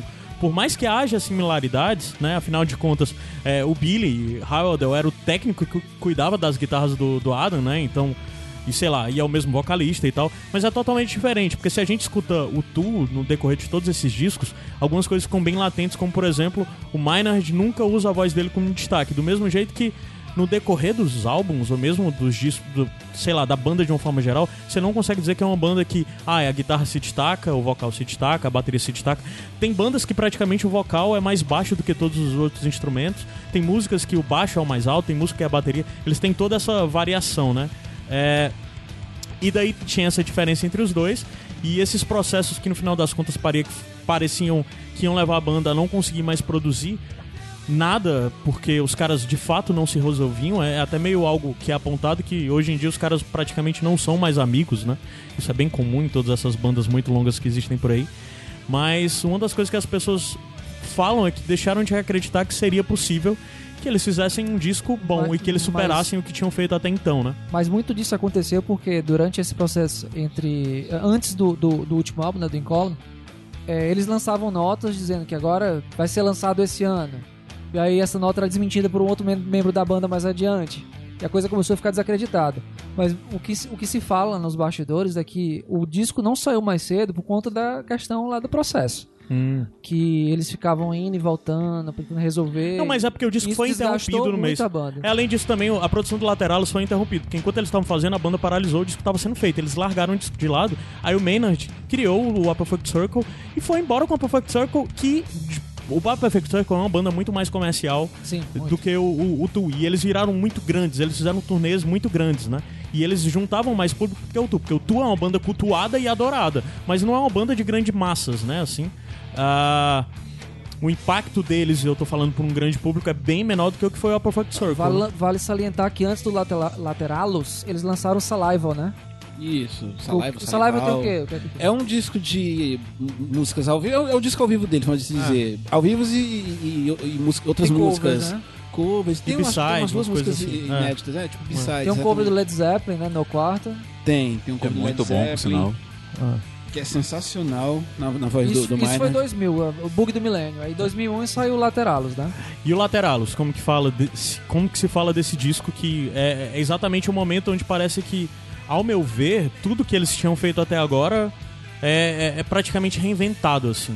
É, Muitos chamam a obra- a obra-prima deles, né? É, é, pra o mim é, é o melhor deles. disco deles. Eu acho que é o, o, o auge do, Eu- do- eu- do- da, da- do trabalho, né? Assim, da- do, do, do que eles planejavam como banda, assim. né? Esse aqui é a cara do Tool, é essa aqui. Eu fico na dúvida do meu preferido se é o, o Anima ou o Lateralus, mas assim, eu, eu, eu não posso deixar de dizer que você ouve os- esses- essa sequência de quatro discos aí, né? O Opiate, o Undertow, o Anima e o Lateralus, é uma mudança tão radical de um pro outro. É, tipo assim, justamente quando você ouve o Opiate e ouve o Lateralus, parece outra banda. Sim, sim. Eles introduziram. eles, eles introduziram- estabeleceram a sonoridade deles no Lateralus, dá pra É, dizer, que é o né? que, de certa Foi onde forma, é o que- fecharam. É isso que a gente é. É, Esse que é de certa forma é som. o que eles trazem até esse disco agora, né? Uhum. Até o Aí é disco mais recente elementos de música oriental, com gosto de gás, até industrial, você consegue identificar ali. Eu não sou muito da música, né? E não me atrevo muito a falar, mas uma das coisas que sempre falam é que a diferença entre a, a música do Oriente e do Ocidente é que as a música do Oriente é muito mais focado na coisa tonal, né? Na, no que fala de. Por exemplo, é, é o, a- o mais básico pra entender isso é que a nossa música é muito mais focada, a música do, do Ocidente, né? Em acordes. E enquanto a música do outro lado é muito mais focada na, em- na coisa tonal, né? De... É. Explica isso melhor, Ricardo. assim, tu é o cara assim, que entende. a, a- música ocidental ela trabalha com uma, uma gama de notas, certo? Nós temos uma gama de sete notas, 12 Uhum. sons, né? Vamos dizer assim, nós temos 12 sons. A oriental vai, varia de acordo com a sua região. Tem lugar na Índia tem uma parte da Índia que são 22 notas, outra parte são 30, eh, são 28. A China trabalha de um jeito, na, na, na- a música oriental no Japão trabalha de outro jeito. Então, A assim, Índia é outro, é, né? Então, assim, tem sonoridades de- que nós não temos. Uhum. Se você ouvir uma música árabe, o, o- a gente não consegue pontuar as notas Uhum. é, que nós estamos acostumados, né? Uhum. Porque eles fazem melismas, assim, totalmente diferentes do nosso. Uhum. Né? Então é Melismas, procurem no Google, viu, pessoal? E é, de certa forma, isso que cer- é, desse disco é que dá pra ver uma grande diferença musical. Tu concorda que é isso que acontece Sim. a partir do Lateralos? Exatamente dessa coisa de explorar sonori- sonoridades não tão habituais, não tão comuns do que... É. Principalmente dentro do gênero do metal, né? Tanto a questão da a- a exploração da sonoridade, exploração rítmica, é, a questão da percussão, uma percussão mais tribal, daí em diante, né? Uhum. E, e tem várias fugas, né, da, da, da música tradicional, vamos dizer assim. A, a fuga dessa questão linear de, de estrofes, refrão, Uhum. a parte rítmica mesmo, que quebra a, a, a- métrica musical Uhum. tradicional que a gente está acostumado a ouvir. De tempo, né? De... Isso, de tempo, compasso. E foi quando eles foram abraçados pela indústria completamente. Eles ganharam, al- alcançaram o primeiro lugar no Billboard, né? Pela primeira vez. E ganharam como melhor música de metal no Grammy. E inclusive foi na premiação o Adam Jones e o Danny Carey foram Carey. receber o prêmio. O Adam Jones agradeceu a Satanás pelo prêmio. e o Danny Carey agradeceu ao pai dele por ter feito a mãe dele. Eu fiquei, eu tô até hoje pensando o que é que isso significa, porque eu não. O- Eles se não nunca foram pessoas que foram muito dadas à mídia e exatamente. Algumas coisas não mudam, né? É. Uma coisa que eu ia comentar também é que você vê nessa evolução do- do- dos discos, né? Tipo, as músicas ficam mais longas, o- os temas vão mudando, a história da, da temática, né? Que vai ficando cada vez mais para um lado de espiritualidade, cada vez menos a elementos de raiva, de protesto. Tem uma coisa que eu vejo desde o, o, o Undertow, mas é mais forte no Anima e no, no e daí pra frente. Eles gostam muito de trabalhar com interlúdios, eles gostam de, de colocar música, colocar uma faixa só de, de passagem pra colocar outra. Então, assim, você ouvir uma música é legal, mas ouvir o disco inteiro é uma experiência diferente. Uhum. Que é a coisa, como eles planejaram. Uhum. É, é- é como se fosse uma. Uma pintura, tipo, se você ouvir uma música, ver um trecho da pintura, mas você vê a- o, o- todo, o álbum né? inteiro, você tá vendo a pintura como um todo, você tá apreciando toda a composição. Inclusive, isso faz parte da resistência que eles sempre tiveram ao analógico, né? Pra quem não sabe, o Tool, até o mês passado, até agosto, é, não havia o catálogo deles em nenhuma plataforma de streaming, né? Nem iTunes, nem Spotify. Spotify, nada, não tinha. Deezer, Do mesmo jeito que eles não tinham nenhum canal oficial com toda a videografia deles no, no, no YouTube. Aí agora, antes do lançamento desse disco mais recente, que eles lançaram isso, né? Que foi tudo pras plataformas. E eles falam como é, o, eles têm toda essa postura de anti-digital, de como o digital, na verdade, diminui a obra deles, principalmente do ponto de vista mais pragmático possível, de que eles procuraram durante toda a carreira produzir obras completas, discos completos, que você não podia ouvir só como single. É evidente que você pode, mas eu tô falando que a, a- realidade é que no conceito deles, a ideia de uma música do Tool perdida no meio de uma playlist, não é a forma como eles queriam que os fãs consumissem a obra dele. Queria que consumisse como uma peça única, como peças, né? Os discos são peças que estão contando coisas que têm é, uma certa de fato, né, que, que tem, como por exemplo o Lateralos, que pra mim é o disco mais que é mais coeso, né? Se você ouvir o Lateralos inteiro, os temas se repetem, que é esse é o disco que também mais fala sobre essa coisa de evolução e transcender e o que é realidade, o que é que nos tangencia, que de fato é real, o que que não é, o que é que importa, as coisas que nós temos que destruir em nós mesmos para reconstruir, conseguir evoluir espiritualmente, intelectualmente. Existe todo esse conceito que as pessoas apontam muito do homem renascentista, que é muito apontado ao Maynard, né? Que ele é como se fosse isso, que é a pessoa de múlti- múltiplos talentos, múltiplas facetas, que procura sempre inserir coisas de, de é, sociedades diferentes dentro da sua produção. Que, que tu Foi nessa época que eles, ah, os fãs ficaram chocados quando o Maynard assumiu que ia largar o rock e ia se entregar a Jesus. Que, foi, que gerou um certo burburinho, mas foi mais uma vez uma pegadinha dele de 1 de abril e as pessoas caíram outra vez. O, o Bosco falou da- das dos interlúdios, né? E deixa o Anima, o Anima, se a gente for ver, ele, entre as músicas, é uma música grande e vem um interlúdio preparando a música. Sim. Mas a partir do Lateralos é uma, conta, é uma história contada do começo ao fim, Sim. né? Assim, o Lateralos você realmente tem que. Porque o Anima você consegue ouvir a música só aquela faixa. Uhum. Mas o Lateralos não, você tem que ouvir do começo ao fim ele inteiro. É como você parar pra ouvir uma ópera antigamente, né? Uhum. Você ia pra lá, sentava e ouvia a ópera inteira. Então, o, o, o Lateralos é isso, você tem que sentar e ouvir essa- toda essa, essa história. Né? Sim, Isso remete, de... isso remete àquele status de arte. Eles olham pro trabalho deles e eles encaram aquilo como arte. Não é, não é a, a mídia é apenas um meio para divulgar o trabalho. Né? E Eles têm essa relação conturbada porque eles olham o trabalho deles como arte. Como um todo, né? Eu não diria que é, é necessário ter escutado tudo, mas é uma experiência completamente diferente. É, é. Eu- assim, eu, a, a via de regra nesse programa, se eu tiver que dizer, ah, eu quero conhecer tu, eu quero escutar um disco do É. tu inteiro, o que é que eu faço? Pra mim, minha dica é para e escuta o la- Lateralos do começo ao fim. Isso. Né? Existem as mil coisas que facilitam esse processo e tornam mais interessante. Que é, inclusive, as coisas que eles nem gostam de falar tanto sobre, né? Que uma das coisas que é mais repetida sobre o Lateralos é a questão da música la- Lateralos, né? Porque ela é a música que depois foi descoberto que ela responde o padrão da, da, da sequência de Fibonacci, né? Sou de humanas, eu não sei o que é isso. sequência de Fibonacci é o que na natureza é tido como a sequência perfeita, né? Que, que é exatamente aquela sequência de um. Primeiro número é um, segundo número é um. Um mais um, dois. Então o próximo número é um mais dois, tr- três. Aí o número seguinte. 2 mais 3, 5. Deixa- Isso cria espiral, né? Que é a espiral que é encontrada, que é como se fosse a espiral divina. Eu não lembro exatamente como é que é chamado. Deixa, eu- deixa eu só completar uma coisa. Vai. É, essa, essa espiral, é, como ela é matemática, você identifica ela na natureza, você identifica isso Sim. em caracol, na, na, na- forma de constelações, furacões, quer dizer, vários elementos naturais, eles têm essa, a, a forma de, um, de uma espiral que segue a sequência de Fibonacci. Essa sequência numérica, ela representa essa espiral que você encontra na natureza e eles, têm, eles olham essa, essa sequência num caráter divino. Sim, sim. E, E eles o- fazem, eles compõem uma música que responde à sequência de Fibonacci. E no, no tempo dela e também na letra. A letra, é, a- o compasso da letra da moda é como.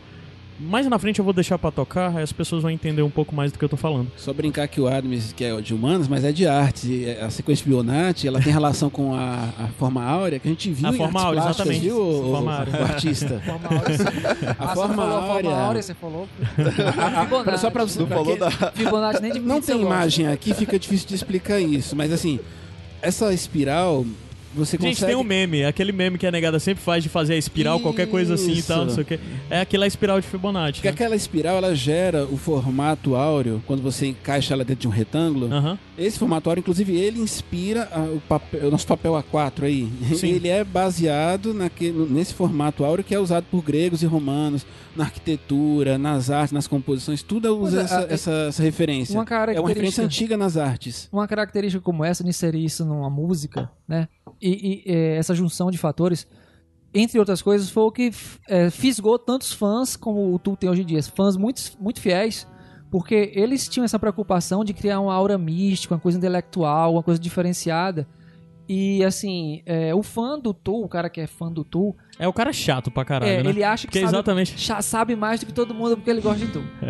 Não, mas é porque é foda, porque os caras fazem tudo isso, você vai parar pra ler as letras e o que fala. Como, por exemplo, Lateralos é uma música que essencialmente fala sobre procurar o perfeito, procurar... Sim, sim, pois e, é. e- Tá aqui, tá come- exatamente começando a tocar o Lateralos. Você vai ver a letra, você vai ver tudo que tem contexto por trás, você diz, caralho, Ex- esses existe, bichos são existe uma geniais. pretensão, uma pretensão, mas ela não é chata, uma pretensão charmosa. É. Tipo Romário. Eu, eu- eu- desculpe os filósofos, vou falar de uma maneira bem, bem, bem grosseira aqui, mas assim, esse conceito da espiral também é usado em filosofia na questão da- da- da- do, do crescimento da pessoa, que ela você volta a um ponto inicial, mas não é exatamente o mesmo ponto. Você sempre está um, um passo à frente. Você sempre tá, volta a um, a um ponto de retorna um passo inicial, mas um pouco acima. Então esse formato de espiral ele também tem essa ligação. É. E essa música Lateralos é legal que ela fala desde o do momento de nascimento da pessoa e vai falando de todos os problemas. E, e- e a música fala essencialmente disso, como disse, de procurar a perfeição, de procurar melhorar e de ver que nós estamos presos numa, numa espiral e procurar, de certa forma, encontrar o nosso lado divino dentro dessa espiral e se tornar humano de verdade com isso, né? E acho que vamos subir a música pro pessoal escutar um pouquinho de Lateralos. Eu vou linkar também um vídeo que explica melhor tudo isso que a gente não falou tão bem. Mas se você quiser entender melhor o que é essa música e o, o quão ela é significativa, você vê esse vídeo. Subir a música agora.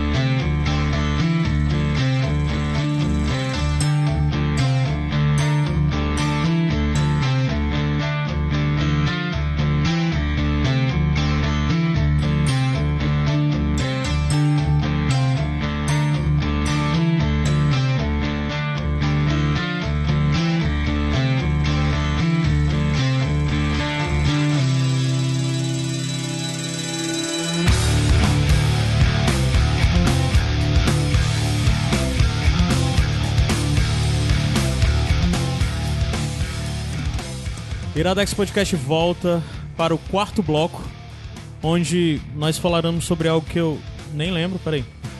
Dificuldades. Toda a dificuldade que tem sobre o Tu ser uma banda facilmente de musicalmente classificado, né? A gente já falou bastante sobre isso. Vamos só reforçar algumas coisas interessantes e curiosidades em torno disso da banda, né? Que é, como por exemplo, esses pontos que nós falamos que com o tempo eles foram cada vez mais se ligando a influências de música ocidental, né? E algumas outras Oriental. coisas. Oriental. oriental, desculpa. Menos ocidental, mais oriental. Inclusive não só musicalmente, filosoficamente. E, existe coisas interessantes sobre os outros membros, como por exemplo, no período do Lateralos pra frente, o baterista, né? Ele começou a usar muito de música eletrônica dentro da sua bateria, né? E basicamente essa música eram pads, pads eletrônicos, que ele tocava nelas e cada um deles ia ter um efeito diferente. Então muitas vezes se você ouvir, principalmente do Lateralos pra frente, o, o Tool se torna uma banda muito mais percussiva. E é até meio surreal você entender que tudo aquilo consegue ser reproduzido ao vivo. Sim. E consegue. Por causa dessa tecnologia, que é o que ele chamou de Mandala Drums, que foi algo que ele criou e foi patenteado e é comercializado a partir disso. que ele tem uns pads onde esses pads são. Cada um, cada um dos locais deles são. Ele toca com por volta de oito pads espalhados pela bateria e cada um deles tem sons programados. Mas não é só um som programado. Dependendo de onde ele bate em cada um desses pads, sai sons diferentes. E com isso ele consegue emular sons de, de, de, de percussões de várias civilizações, de povos e raças diferentes, né? Ele tá, Ah. ele tá fazendo a bateria elétrica como guitarra. Tipo assim, ele tá pegando aquela coisa, a versatilidade da guitarra e tá colocando Sim, na sim, dentro da bateria. Porque inclusive é massa que no, no esquema do que eles usam do Mandala Drums, dessa, dessa tecnologia que eles têm, que é existe totalmente programado. Porque geralmente quem tem bateria eletrônica, as baterias já têm os kits preparados e tal, e tem que ficar trocando. Ele é tão assim, porque de música pra música muda completamente o que ele tem. Então ele já tem os presets de ele fica com o notebookzinho do lado que ele muda, automaticamente todos os pads já muda a configuração pra ser. E além disso, ele ainda tem um set considerável de bateria analógica de fato, né? É, 2006, que é esse período aí, eles já eles lançaram o 10,000 Days, né? Uhum. E eles pegaram muita influência das bandas que fizeram turnê com eles anteriormente, que era o Meshuga, que é uma banda sueca, que é um metal mais pesado. Que o pessoal chama de math rock, né? É, O Meshuggah, porque é uma banda que é exatamente o que, de certa forma, o Tool faz, mas eles fazem ao extremo de ficar trabalhando exatamente com todas as quebras rítmicas, né? Que é exatamente, sei lá. É, Você escuta o Meshuggah, é algo até meio repetitivo e parece... É é estranho, né? Porque... é, muito quebrado. É muito quebrado e é... Parece que é perfeitamente... é- é- sei lá, é... É porque- estranho. É muito estranho. E, e só, só complementando É. o Bosco. E com o Fantomas também, né? Que era um projeto do, do Mike Patton. Mike Patton. Sim. Que, e até é interessante massa. falar nisso, porque são os dois É vocalistas. bizarro, porque pra mim, tu, é, junto as duas pessoas, os dois vocalistas mais sugêneres pra mim da década de 80 pra cá. São, É. são os melhores, para mim são os melhores vocalistas de rock em atividade. É o Sim. Maynard e o Mike Patton do Faith No More. Porque eles não são só bons vocalistas, mas eles conseguem ter versatil- versatilidade no que eles fazem, né? Sim. E a diferença que eu vejo nos dois é que, assim, os projetos do Maynard pra mim são mais simpáticos, os três, na verdade. Ah, o Maynard só tem três, né? E o, e o Mike Patton tem vários, Tem mas assim, 150, tem umas eu coisas só me- completamente bizarras que você diz, não dá pra ouvir eu isso. só me interesso pelo Faith No More e pelo, pelo Mundo Cane, que é o projeto dele de música Pô, italiana. Tomahawk, pô, tu não gosta de? Fantomas Fantomas eu eu gosto tanto, não. Fantomas eu acho legal. também. Fantomas é bom, e eu, Fantomas. Tomahawk é muito bom, eu já vi Tomahawk ao Não, vivo não no mesmo festival, Lollapalooza 2013, que eu vi o Maynard com os dois outros projetos dele, que Eu- era exatamente o, o Pucifer e o a Perfect, Ler- o, a, a- o A Perfect Circle. Eu só vi E o Sonho. Circle nesse. Eu fui nesse festival, mas eu perdi o. Sério, cara? Eu não vi o Pulsifer. Eu Sério? cheguei mais tarde, aí eu, eu acabei vendo só o Perfect Circle, mas. Ah. Assim, era um foco meu. era Não, não, mas o, o Apo- Perfect o, A Perfect Circle foi no primeiro dia, o Pucifer foi no segundo. Ah, eu, eu acho É. que eu só fui no primeiro. Pronto, É. eu fui no primeiro dia, só fui no É. primeiro dia. Foi foda, foi Lembrei, incrível. lembrei. Foi um dos momentos mais lindos da minha vida, eu lembro, porque eu vi o A Perfect Circle e- Coisa linda aquela banda. E eu amo essa banda. E, e era a época exatamente o, no Perfect Circle. Nesse período eles já t- tinham. A banda já tinha lançado os três primeiros discos, eles estavam voltando do hiato e eles já eram uma banda completamente diferente. É uma banda dark pra caralho hoje em dia. Os sons do Upper Perfect Circle é uma banda que basicamente hoje em dia pra mim sente as dores do mundo. As temáticas deles são só pra falar sobre política, sobre questões ambientais e tal. Eles transformaram Parece muito o do Brasil. primeiro pro. Total. e o clima e o show transmite muito isso, sabe? Você mal vê o, Ma o Maynard no, no, no palco, no show da Perfect Circle. Eu, eu estranhei, eu fiquei procurando. Cadê ele? Ele ficava fica lá atrás com uma peruca, né? Com uma peruca gigante. Ele, ele com- sempre usa esse visual pra diferenciar, né? É, do- sim, sim, do- ele, do- ele, geral- ele é mais careca, né? No, no, no, no, no, no Tu, né? E no Perfect Circle é sempre lá de peruca, às vezes de terno. É, e no Tu ele é mais. Parece um monstro se balançando. No Perfect Circle ele é meio formal, assim. Digamos que no Tu ele é meio. Quase um nerd, As assim, a tuas referências de, de, de, De óculos. de RPG do vampiro. No, no Ah, ele é Circle ele é meio. Tu. É, no, no Tu ele é Nosferatu e no A Perfect Ele Circle é ele é um meio Ventru, Ventru. É, exato.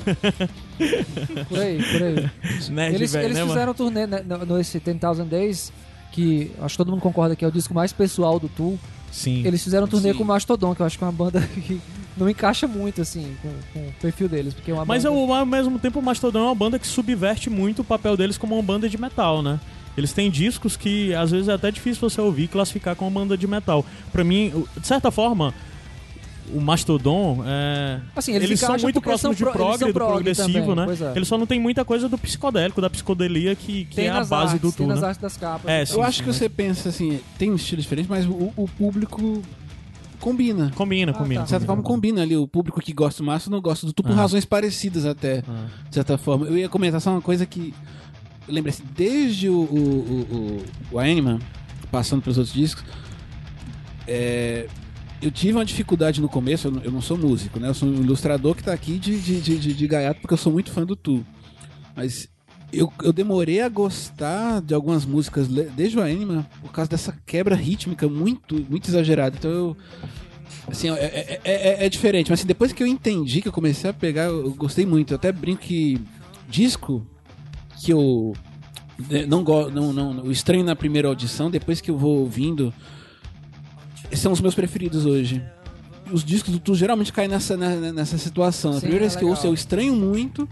E aí, na medida que eu vou ouvindo, eu vou gostando, gostando cada vez mais. Tem hora de eu assim, caramba, isso aqui é das coisas que eu mais gosto na vida.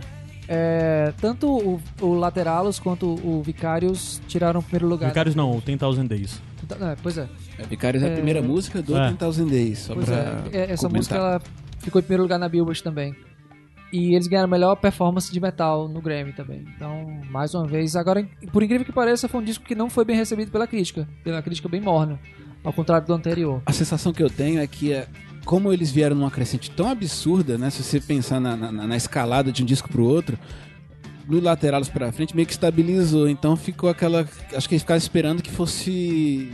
Pra onde iria depois de Lateralos? É, é. É, a expectativa a questão. Porque o disco é muito bom. E é, E é inclusive. o mais pesado deles, como, como o Adams falou, pela influência das bandas com que eles fizeram turnê. O 10,000 Days tu acha mais pesado? Eu acho o Undertow mais pesado. Você acha que mais ele. pesado? Eu acho. Esse é, é, Esse é esse mais é, muito, pesado esse é mais progressivo, né? assim, Pronto, é. eu acho que eu me expressei, mas ele é muito, contra, ele é muito contrastante. Sim, o sim, que é sim. pesado É muito é pesado muito e o que pesado, não é. Que é leve é muito leve. É. Porque o Undertow é porrada do começo ao fim, né? É, O Undertow, pra mim, ele, ele, ele assemelha muito a, realmente a um, um pouco da, do que se tinha naquela época, do, do Sim, começo dos anos 90, Aham. mas quebrando aquele estilo. Sim, também. Que era um, quatro, era um compasso 4x4, mas eles variavam muito a batida dentro do, do 4x4. E não faziam quatro- aquela coisa bonitinha como todo mundo. Isso quebrando em letra, quebrando em- ritmicamente falando, né? E quando você chega no lateral em diante, você vê o, o- o- outra coisa. Realmente essa coisa mais progressiva. É, The Thousand, Ten Thousand Days é um, um- essa coisa do, do bem mais bem pessoal, né? Uhum. Em termos de, de, é, da história do, do álbum. né? 10,000 Days, de, em tudo por tudo, é uma quebra do que é a banda, porque eles quebraram É. a estrutura que eles vinham fazendo e quebraram, inclusive, essa coisa das temáticas que eles abordavam, né? Enquanto nos outros discos eram sempre. um- eles sempre estavam falando sobre a humanidade, sobre o homem na sociedade, evidente que sempre referenciando coisa pessoal e tal. Nesse disco, o- ele é muito pessoal do Maynard, ele diz que se arrepende muito, porque pra ele ele odeia a ideia dele cantar Sobre o que ele tem que cantar numa performance do Tu. Pra ele tocar as músicas do 10,000 Days, ele disse que é o que ele hoje em dia se arrepende de fazer, porque é uma jornada emocional muito forte que ele preferia não fazer. O né? nome do disco remete à história do Maynard, na verdade. É. Assim, só pra explicar um pouco da diferença, antes eu tinha anotado algumas coisas de outras músicas aqui que é- vale a pena falar, por mais que já tenha passado, só pra explicar um pouco de como eram as temáticas antes. Por exemplo, a música Excuse Me, que é a música que abriu esse programa, né? Ah, que abriu esse episódio de hoje, é uma música que fala essencialmente sobre separação e sobre rompimento, assim. É uma música que eu adoro a letra especialmente, que ele fala sobre as coisas que se encaixavam e que eles e que deixaram de se encaixar, que, e ele fala que eu sei que essas coisas se encaixaram um dia porque eu vi elas quebrarem. Então a letra é muito em torno disso, de e rompimentos de toda forma geral. É sempre interessante observar como quando eles falam algo você pode pegar pelo mais simples desde um final de um relacionamento, até sobre rompimentos sociais grandes e tal. E Kiss me fala um pouco disso. Vicários, que também é desse disco, ele fala um pouco sobre algo que é antecipando uma realidade que eu acho que ele nem tem noção do que era hoje, de como as pessoas têm uma vida estendida através da mídia, sabe? De a TV é, é a continuação da sua vida. Você não tem uma vida própria, sua vida é ditada pela TV e como a mídia, as, as mídias, a internet e tal. E eles procuram. E é interessante como essas coisas das temáticas das músicas, eles procuram sempre ah, apresentar isso musicalmente, não só através das letras, né? Isso que em, em Vicários mesmo tem um lance do riff de guitarra principal, que o riff de guitarra termina de tocar e no lugar de ter o, o espaço, né? O, eu não sei como é que chama, mas tem um nome quando acaba e tem a repetição.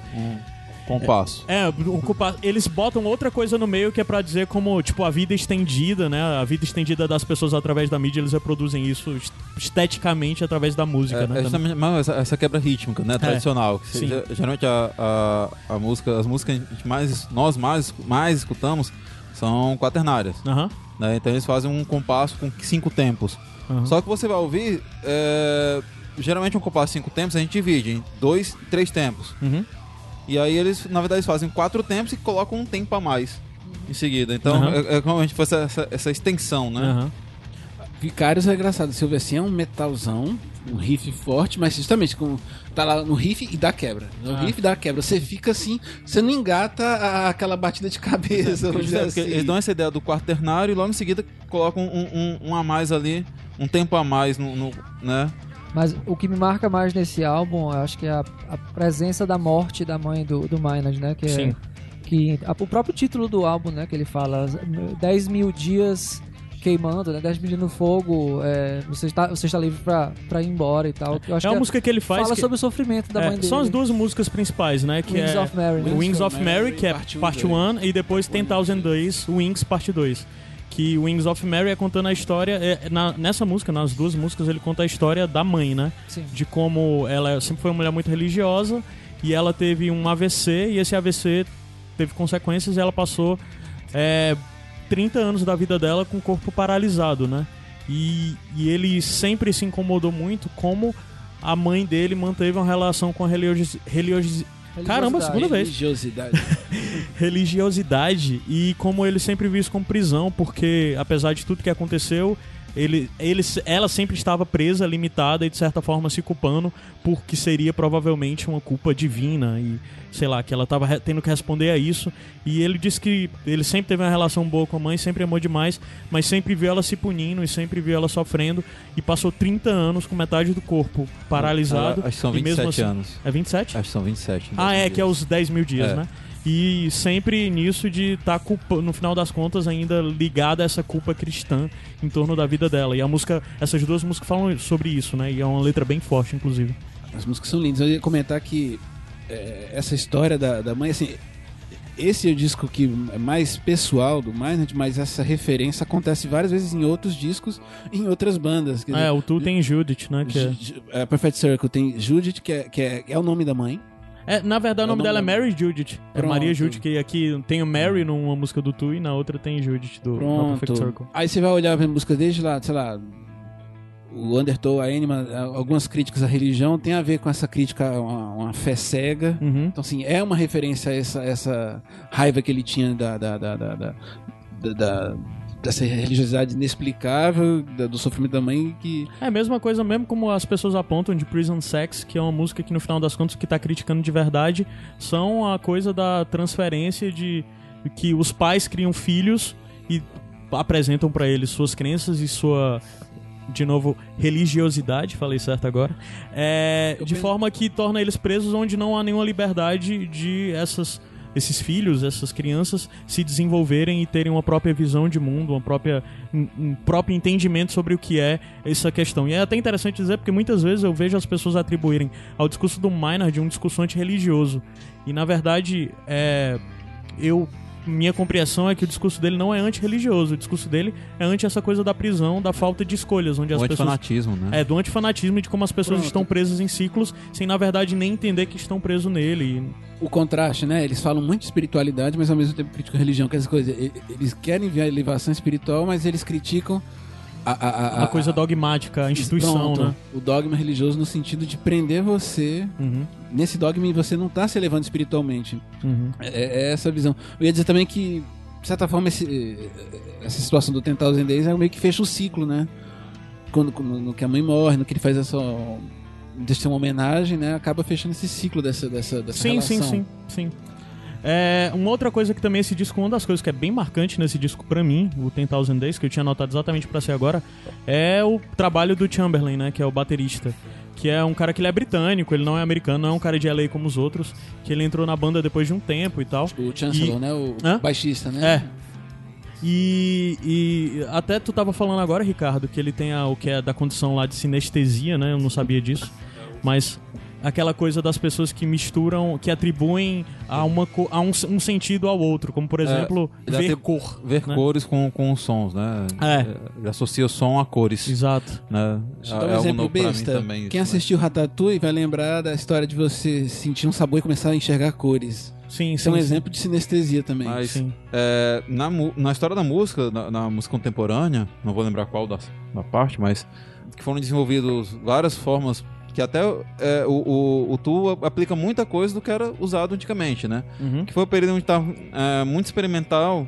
O pessoal gravava sons, recortava fitas e faziam música com pedaços de fitas, cassetes recortados. Isso Sim, produção sons. analógico mesmo, né? Sem É, mas é, é, uso de sin- sintetizadores, Ah, sim. sons. Gravava um pássaro aqui. Isso gente mesmo na música erudita, né? Isso, isso, essa é uma música contemporânea, né, da gente. E uma das coisas que foi criadas era uma, eh, alguém criou um, um- um sintetizador que soltava cores a cada nota que tocava. Hum, Também. que louco. isso me lembrou, né? Mas isso que o Tu faz, tem muitas músicas deles, se você, vocês vão perceber, sons de, de, de pássaro, sons de gente caminhando, ou gente, ou um interlúdio que é uma pessoa falando, narrando alguma coisa. Então isso não é totalmente novo, né? Uhum. Stockhouse fez uma música que era um quarteto de helicópteros e quarteto de cordas juntos.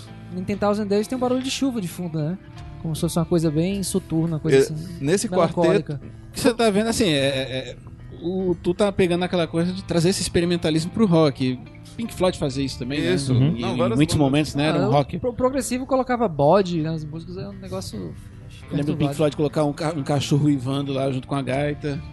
Eu não vou lembrar qual é a música, não. Foi, nesse peri- foi no período de- de- da turnê desse álbum que surgiu o Pucifer, que é o terceiro projeto paralelo do. Foi 2007. É, que o. Pucifer, na verdade, é o Maynard, que inclusive é. É. o único membro fixo da banda, que basicamente é o projeto solo dele onde ele faz qualquer coisa. E tem umas coisas muito legais, ao mesmo tempo que tem umas coisas muito bizarras. Uhum. Inclusive de temáticas, de letras.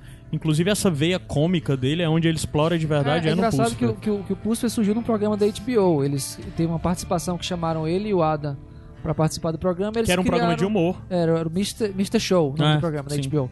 E eles criaram uma banda fictícia chamada Pucifer.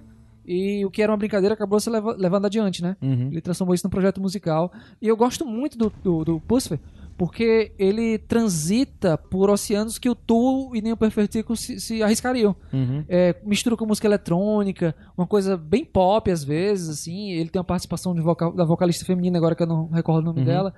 E, assim, pelo menos a meu ver, é onde eu consigo ver o vocal do Maynard mais cristalino. Pra mim, as, as grandes performances vocais, assim, dessa coisa mais clean, digamos assim, tá no, no Pucifer. Inclusive, eu, eu indico a música chamada Horizons, do Pucifer, que eu acho que é aquela música que na primeira fala dele, assim, você já derrete na mesma hora. assim. Hum. É, eu tinha ouvido antes algumas coisas, mas eu vi de verdade no período pré-show do Lola, porque eu ia pro Lola e ia tocar o Pucifer. Eu vi, o show foi massa, mas é, é outra coisa. Os, é um show, os caras estão praticamente fantasiados. É uma coisa bem, assim, engraçada. Mas só que é divertido. E é bem eletrônico, tem umas coisas bem eletrônicas no meio do show, de sintetizador e tal. Isso é legal. é, o artista, eu, eu pego fazendo paralelo comigo como ilustrador, tipo, você tem o seu trabalho e você tem seus, seus projetos, para- projetos pessoais, você consegue explorar outras vertentes, outras coisas, que, inclusive, quando você faz essa, essa experimentação, você traz elementos para seus trabalhos principais depois. Você, você Uhum. sempre corre o risco de trazer novidades, no- novas visões, novas possibilidades. Só fazer uma ponte aqui, né? Que eu tava falando da música contemporânea, que a música foi feita a partir dos, do, no- durante o século XX, né? Uhum. Tá entendendo? Assim, o final do, do romantismo ali, final da década de 20, mais ou menos, em diante. E aí foram feitas todas as experimentações aí possíveis, Uhum. certo? Aí você vai aí datar cada uma, cada, cada movimento, né? Mas é estranho, né? Porque é algo raro de você ver esse tipo de experimentação novamente, Valdão. Que no final das contas, pra mim, o, o Tu é uma banda de metal. E é muito raro você ver bandas de metal fazendo isso. Porque, sei lá, a gente conhecia todas essas coisas de psicodelia e, e música progressiva no rock tradicional mesmo, como o Pink Floyd fez, como Anos King 70, Crimson, né? 70, 60, né? E, e o que veio depois. Mas o Tu é interessante porque, de certa forma, eles foram renovadores. E é estranho porque, é, principalmente dali do Animal, chegando no Lateralis e agora no Ten Thousand Days, assim, você para pra avaliar, é muito difícil. Você não consegue escutar nenhuma outra banda e dizer que é similar ao Tu. Você pode começar a tal hora enxergar que aquela banda... Hã? Tifus. É, mas ao mesmo tempo a Two Fuzz lembra muita coisa do Perfect Circle, sabe? Que já Sim, é sim, muito mais pop, muito mais fácil. Então é... é, é, e- É e- sui generis, né? O tu é sui Sim, generis. e é exatamente essa dificuldade de você entender, porque é uma banda como, na verdade, esse quarto motivo, que é a coisa da dificuldade de musicamente classificar o Tool, é muito difícil você interpretar, porque vários momentos é uma banda de psicodélico, de rock psicodélico, com coisas viajadonas, música indiana e tal. Outras coisas, umas coisas progressivas, de todas essas coisas de explorar é, coisas diferentes. Aí eles usam, passaram a usar muitas coisas de eletrônica, principalmente através do, do, do Carey, né? Na bateria dele. Aí toda a versatilidade vocal do Maynard, de como ele não é o destaque, porque o básico que você entende por uma banda de rock, de, de rock é que o frontman é o Frontman, vocalista. né? O nome já diz, É, né? e o cara vai gritar e o que vai estar mais alto é a voz dele e tal. E tem várias músicas que pra você conseguir escutar o que o Maynard tá cantando, você tem que prestar muita atenção. Tu é uma ótima banda pra você escutar com fones de ouvidos de qualidade. O, o Maynard se diz. É muita coisa acontecendo. Mas se destaca porque ele é bom, mas assim, ele não tá interessado em Exato, destacar. e ele não tá interessado em mostrar o quão ele é bom. É como a gente tava dizendo, você vê o quão o Maynard é bom, às vezes ouvindo outros projetos dele. Não necessariamente no Tu ali, no que tá nos discos dele, né? Porque o foco é outro. É, e eu acho surreal essa coisa de como é, a banda conseguiu durante todo esse tempo criar uma assinatura própria, criar um som próprio, que hoje em dia é fácil você ouvir e dizer isso é Tu, isso não é Tu, né? Por mais que os discos vão variando e tal. Mas mostrar como você claramente consegue entender que são quatro pessoas, quatro cabeças distintas, com, com suas influências, suas referências, e como você consegue. É uma banda muito fácil. Às vezes, quando você tá escutando rock, você não consegue distinguir o baixo, a bateria, primeira, segunda voz e tal. Com é uma banda que você consegue claramente escutar tudo que tá acontecendo. Não vá pensando em ouvir gritos e solos de guitarras longos, É, né? sim, sim. Esses solos de guitarra não vão te conquistar. Não né? vão te conquistar aqui. Deixa eu só dizer uma coisa aqui, na- muito, muito maluca a comparação aqui, mas assim, tava ouvindo- assistindo ontem um, um pouquinho do The Voice e eu vi o Lulu Santos falando um negócio que era sobre um, can- um cantor que não tá, um cantor que se destacou sem ficar fazendo melisma, sem ficar fazendo exagerando Firulas, vibrato, sem fazer firulas. melisma. Tipo, foi no básico e se destacou muito com isso. Tipo assim, isso me lembrou muito. Ah, assim, não faz o que é necessário, não fica fazendo pra se mostrar, até dizer faz. que é bom. Ó, o Maynard até faz, mas é pontual. É quando precisa. Isso. É, só que. Só, Quando é só, pra gritar, grita. só mesmo. apontar uma coisa. A gente tá falando muito do, do, do vocalista, que realmente ele não faz muitas variações, mas a gente tá esquecendo de falar do instrumental, que aí sim, o instrumental faz toda essa parte, né? Sim. Que todo mundo muito bom. O Maynard faz, só que é aquela coisa, é, é dentro do tema da música. É, É. pra, é, pra, ser, é pra, pra caber na música, Mas não é assim, pra é- competir com os Essa instrumentos. a questão rítmica, da, da a polirritmia, a, a- a- as linhas de baixo, que são muito boas. A cozinha da banda, o que é chamar de cozinha ali, a bateria e Exato. baixo é uma coisa surreal, né, cara? É muito orgânico. É. Você não tem um o pessoal de fundo, a, a cozinha e Ah. os outros dois se Não, destacam. é- Não, essa- é, É, nem, nem faz sentido falar em cozinha quando é o tu, né? É uma casa que só tem cozinha, né? Então. É, tipo isso. é, é- é um, é um- é um flat assim que é um grande É. Se cômodo. fosse, se fosse apontar qual músico da banda, pra mim, carrega a banda, assim, no, no aspecto visual seria o Adam, mas assim, técnica de música, pra mim, é o, o Carey, baterista. Também acho. O Assim, é, ele a- consegue a- fazer a- umas paradas que eu acho únicas. assim. A bateria sola mais do que. Eu brinco que a bateria parece solar mais do que, a- do que a guitarra. Ele, ele- dá, dá um diferencial maior. Não, e é exatamente quando, e quando a gente para pra pensar numa banda que os riffs de baixo são muito mais lembráveis, muito mais memoráveis do que os riffs, riffs de guitarra, né? Sim. E assim, não é porque é incapacidade, né? Guitarrista é o compositor principal. É. Quer dizer, ele mesmo não faz É- questão de É, a proposta da banda, né? Sim, é a sim. proposta deles.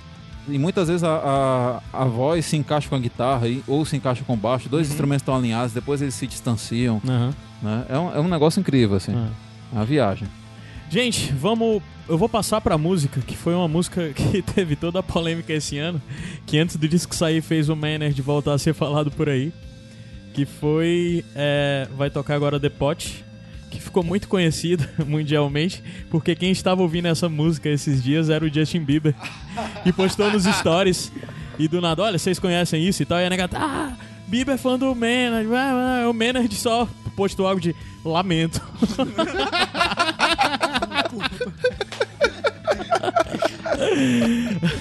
Vamos passar pra ouvir The Pot, que pra mim é uma música incrível, que é uma música totalmente diferente de quase tudo que o Tu fez até então. Ele canta tão agudo nessa música. Sim, sim.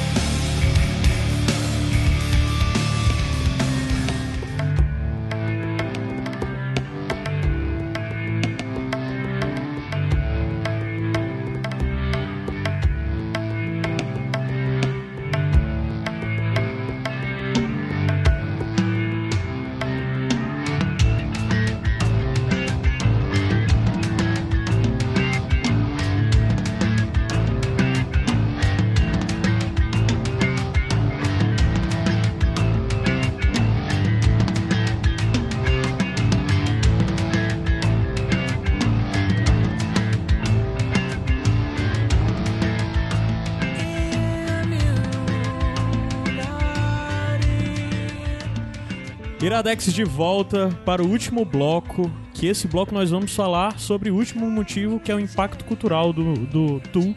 Que a gente pode A gente já falou bastante, mas só falar sobre o impacto cultural, só a pedrada que foi na indústria esse disco, que depois de 13 anos, muito aguardado, né, saiu o Fear Inoculum, o quinto disco do Tu. Ah, Brilhando na Billboard de novo. sim, cara, e é, Chupa Taylor Swift. e é É incrível, porque o disco começa com essa mal, é. música, a Fia Enocum. E, cara, é uma música surreal, assim, porque. é- é- é- vocês ouviram aí, é isso que tava tocando antes. E, e é uma música. hum, hum, Eu não vou dizer formas adequadas pra você escutar essa música, mas é bem fácil. Você escute aí, use sua criatividade, que dá é, para você observar Ela, detalhes como e nuances. Bosco, ela é lisérgica. né? É lisérgica, né? Ela Ela- fica uma coisa entre um trânsito, o jeito que ele canta parece também que parece estar orando. E as repetições, né? É uma música que se repete muito e Parece tal. um mantra. É. Parece um Só pra mantra. dizer que É, lisérgico isso. vem de LSD, então já fica a dica aí pra quem quiser. De ácido lisérgico. Pra, pra quem Quem já- for quem já sinestésico, tomou, vai ver É, muitas cores vai ver aí. cores e tudo. Quem já tomou, só cuidado com a bad vibe depois. Bad trip, né? Depois. Gente, então, é Fiera Inóculo, um quinto disco, muito esperado. A coisa mais, sei lá, desde 2012 eu vejo memes com esse disco do Tu que nunca vem. Basicamente. Quase em Chinese Democracy, não. É, Felizmente não. é um disco meio polêmico que muita gente gostou muito, muita gente não gostou e tal. Mas assim, eu acho que na real não tem alguém que vá ouvir esse disco e dizer esse disco é ruim. Eu acho Não. que as pessoas vão dizer: esse disco é abaixo da minha expectativa, esse disco é abaixo do 10,000 Days, esse disco é abaixo do Lateralos, mas eu acho que não dá pra ouvir esse disco e dizer que ele é um disco ruim, cara. Definitivamente. Eu, acho que ele compete com Tentar os Days. Eu ouvindo, eu fico querendo fazer aquele top, top 5, assim. Aham. Hora eu fico pensando que um tá acima, o outro, o outro tá acima. Acho que fica mais ou menos na linha, porque ele é muito diferente. Sim. Acaba Sim. sendo uma linha muito, muito diferente. A impressão O- que eu tenho é, é o que esse, esse álbum ele é uma caixa que você, quando abre ela e começa a mexer, você encontra os objetos lá. Um dia depois que você vai abrir a caixa de novo, você acha outros objetos que você não tinha visto antes. A cada escutada você consegue ver camadas diferentes, é, é, partes diferentes, você é tem sutil. interesse diferente no que, no que tá acontecendo. E assim, é, foi um disco que, que assim, trouxe de volta eles pro. Pra, pra- quer dizer, trouxe pela primeira vez eles pro Spotify, né? Pro, Os caras lançaram os discos antes de sair. É, e os cinco, os quatro discos deles lançados, todos entraram pro top 10, pro top 20 Sim, da foi. Billboard, Foi. de discos mais escutados. Automaticamente lançou, os todos foram pro top, né? É, aí logo em seguida eles lançaram o, o, o Fear Inoculum, e o Fear Inoculum foi pro, pro, pro primeiro lugar, esteve no primeiro, primeiro lugar durante muito tempo, talvez ainda esteja. Mas é, ele foi um fenômeno porque, inclusive, ele desbancou um dos lançamentos mais esperados desse ano, que foi o disco novo da Taylor Swift. E daí veio toda a polêmica env- envolvendo isso, né? Porque os fãs da Taylor Swift falaram: o que é tu? Como é essa banda? E eles começaram a notar: não, é algo muito grande, muito cultuado. Aí todos os fãs se organizaram por todas as redes sociais começaram a dizer: ó, a gente tem que fazer maratonas pra ouvir o disco da Taylor, porque esses caras, esses velhos, não podem chegar e bater a Taylor e tal. Não teve jeito. Tu bateu tudo isso. Tu bateu o Drake. Porra, a gente tá em 2009, uma banda de metal bateu o 2019. Drake. Ah, 2019. foi Numa 2009. fase que o Rock in Rio tem, tem tudo, quase não tem rock. Não, mas Rock in Rio sempre foi assim, né? Eu, Mas eu diga sou... assim, tá, tá cada vez É. menos rock. Sim, sim, e, e- e basicamente... não tá em alta, né? É uma fase que o rock não, Não tá em tá, alta. definitivamente Metal é que não, tá mesmo. Muito menos. E um som que não é fácil. Definitivamente o Tu não é um som fácil, assim, né? Mas o Tu passou por muito tempo em primeiro lugar no top 1 da Billboard. As canções, todas as canções do disco estavam listadas no top 15, né? Que eu não lembro quantas músicas são, acho que são 8, né? E todas elas estavam listadas no. Não, são bem mais de 8, são 10. São 10 10 faixas. Todas elas estavam no top 15, ou se eu não me engano, top 20. E, e é muito surpreendente Eu- uma banda causar ainda isso. Eu não sei vocês. Eu tenho uma imagem, sempre que eu, quando eu vi essas notícias, eu fiquei fechando e pensando assim, caramba, eu tô imaginando aqui, fã da Taylor Swi- Swift, um fã de, de, de, de, de- de pop, ouvindo, que banda é essa que tá fazendo sucesso? Deixa eu ouvir aqui. Aí um liga play, e né? começa a ouvir. Ainda mais uma banda que tava tanto tempo sem lançar nada, né? Aí a pessoa, o que diabo é isso? E novamente, Mas- não é uma banda como, por exemplo, às vezes você passa, sei lá, Foo Fighters lançou um disco novo, ou então se o Dave Grohl volta com um projeto. Tem o Dave Grohl, entende? O Tu não tem essa grande figura em torno do. É evidente que o Maynard é um cara cultuado e tudo mais, Mas é uma banda cult. mas é uma banda cult, é uma banda e as pessoas escutam pela banda, não é pelos membros, não é, não é a figura do Instagram que você tá acompanhando e na expectativa de ver. Até porque você não sabe de nada do que da vida dos caras. Sei lá, como a gente já disse, o Maynard tem vinhedos e produz vinho e a- essa é a vida dele, homenagem à sabe? mãe dele, né? O nome da. da- do... Não, ele tem um vinho que ele lançou em homenagem à mãe dele. Ah, tá. Foi uma safra, uma safra É, uma safra à específica. É. É, e o que é interessante é analisar o, o, o Tu de uma forma geral, que isso até eu tava falando um pouco antes, eu acho que não concluí. É, eu tava vendo uma entrevista do Maynard com o Joe Rogan, né? Aquele cara lá do, do MMA e tal, que tem um podcast, que é o podcast mais ouvido do mundo e tal. E o Maynard falando com ele, ele perguntou isso. Mas que estranho, né? Você é um cara do rock, você com todo esse background, com essas bandas e tal tem um vinhedo hoje em dia, que ele tem um vinhedo, sei lá, tem mais de 10 anos que ele produz isso, e ele é um grande produtor local, que transformou toda a realidade do estado, porque várias outras pessoas não haviam cultura de vinhedos lá e passou a ter, que mexeu com políticas e tal. E ele tava dizendo, cara, isso não tem nada de estranho.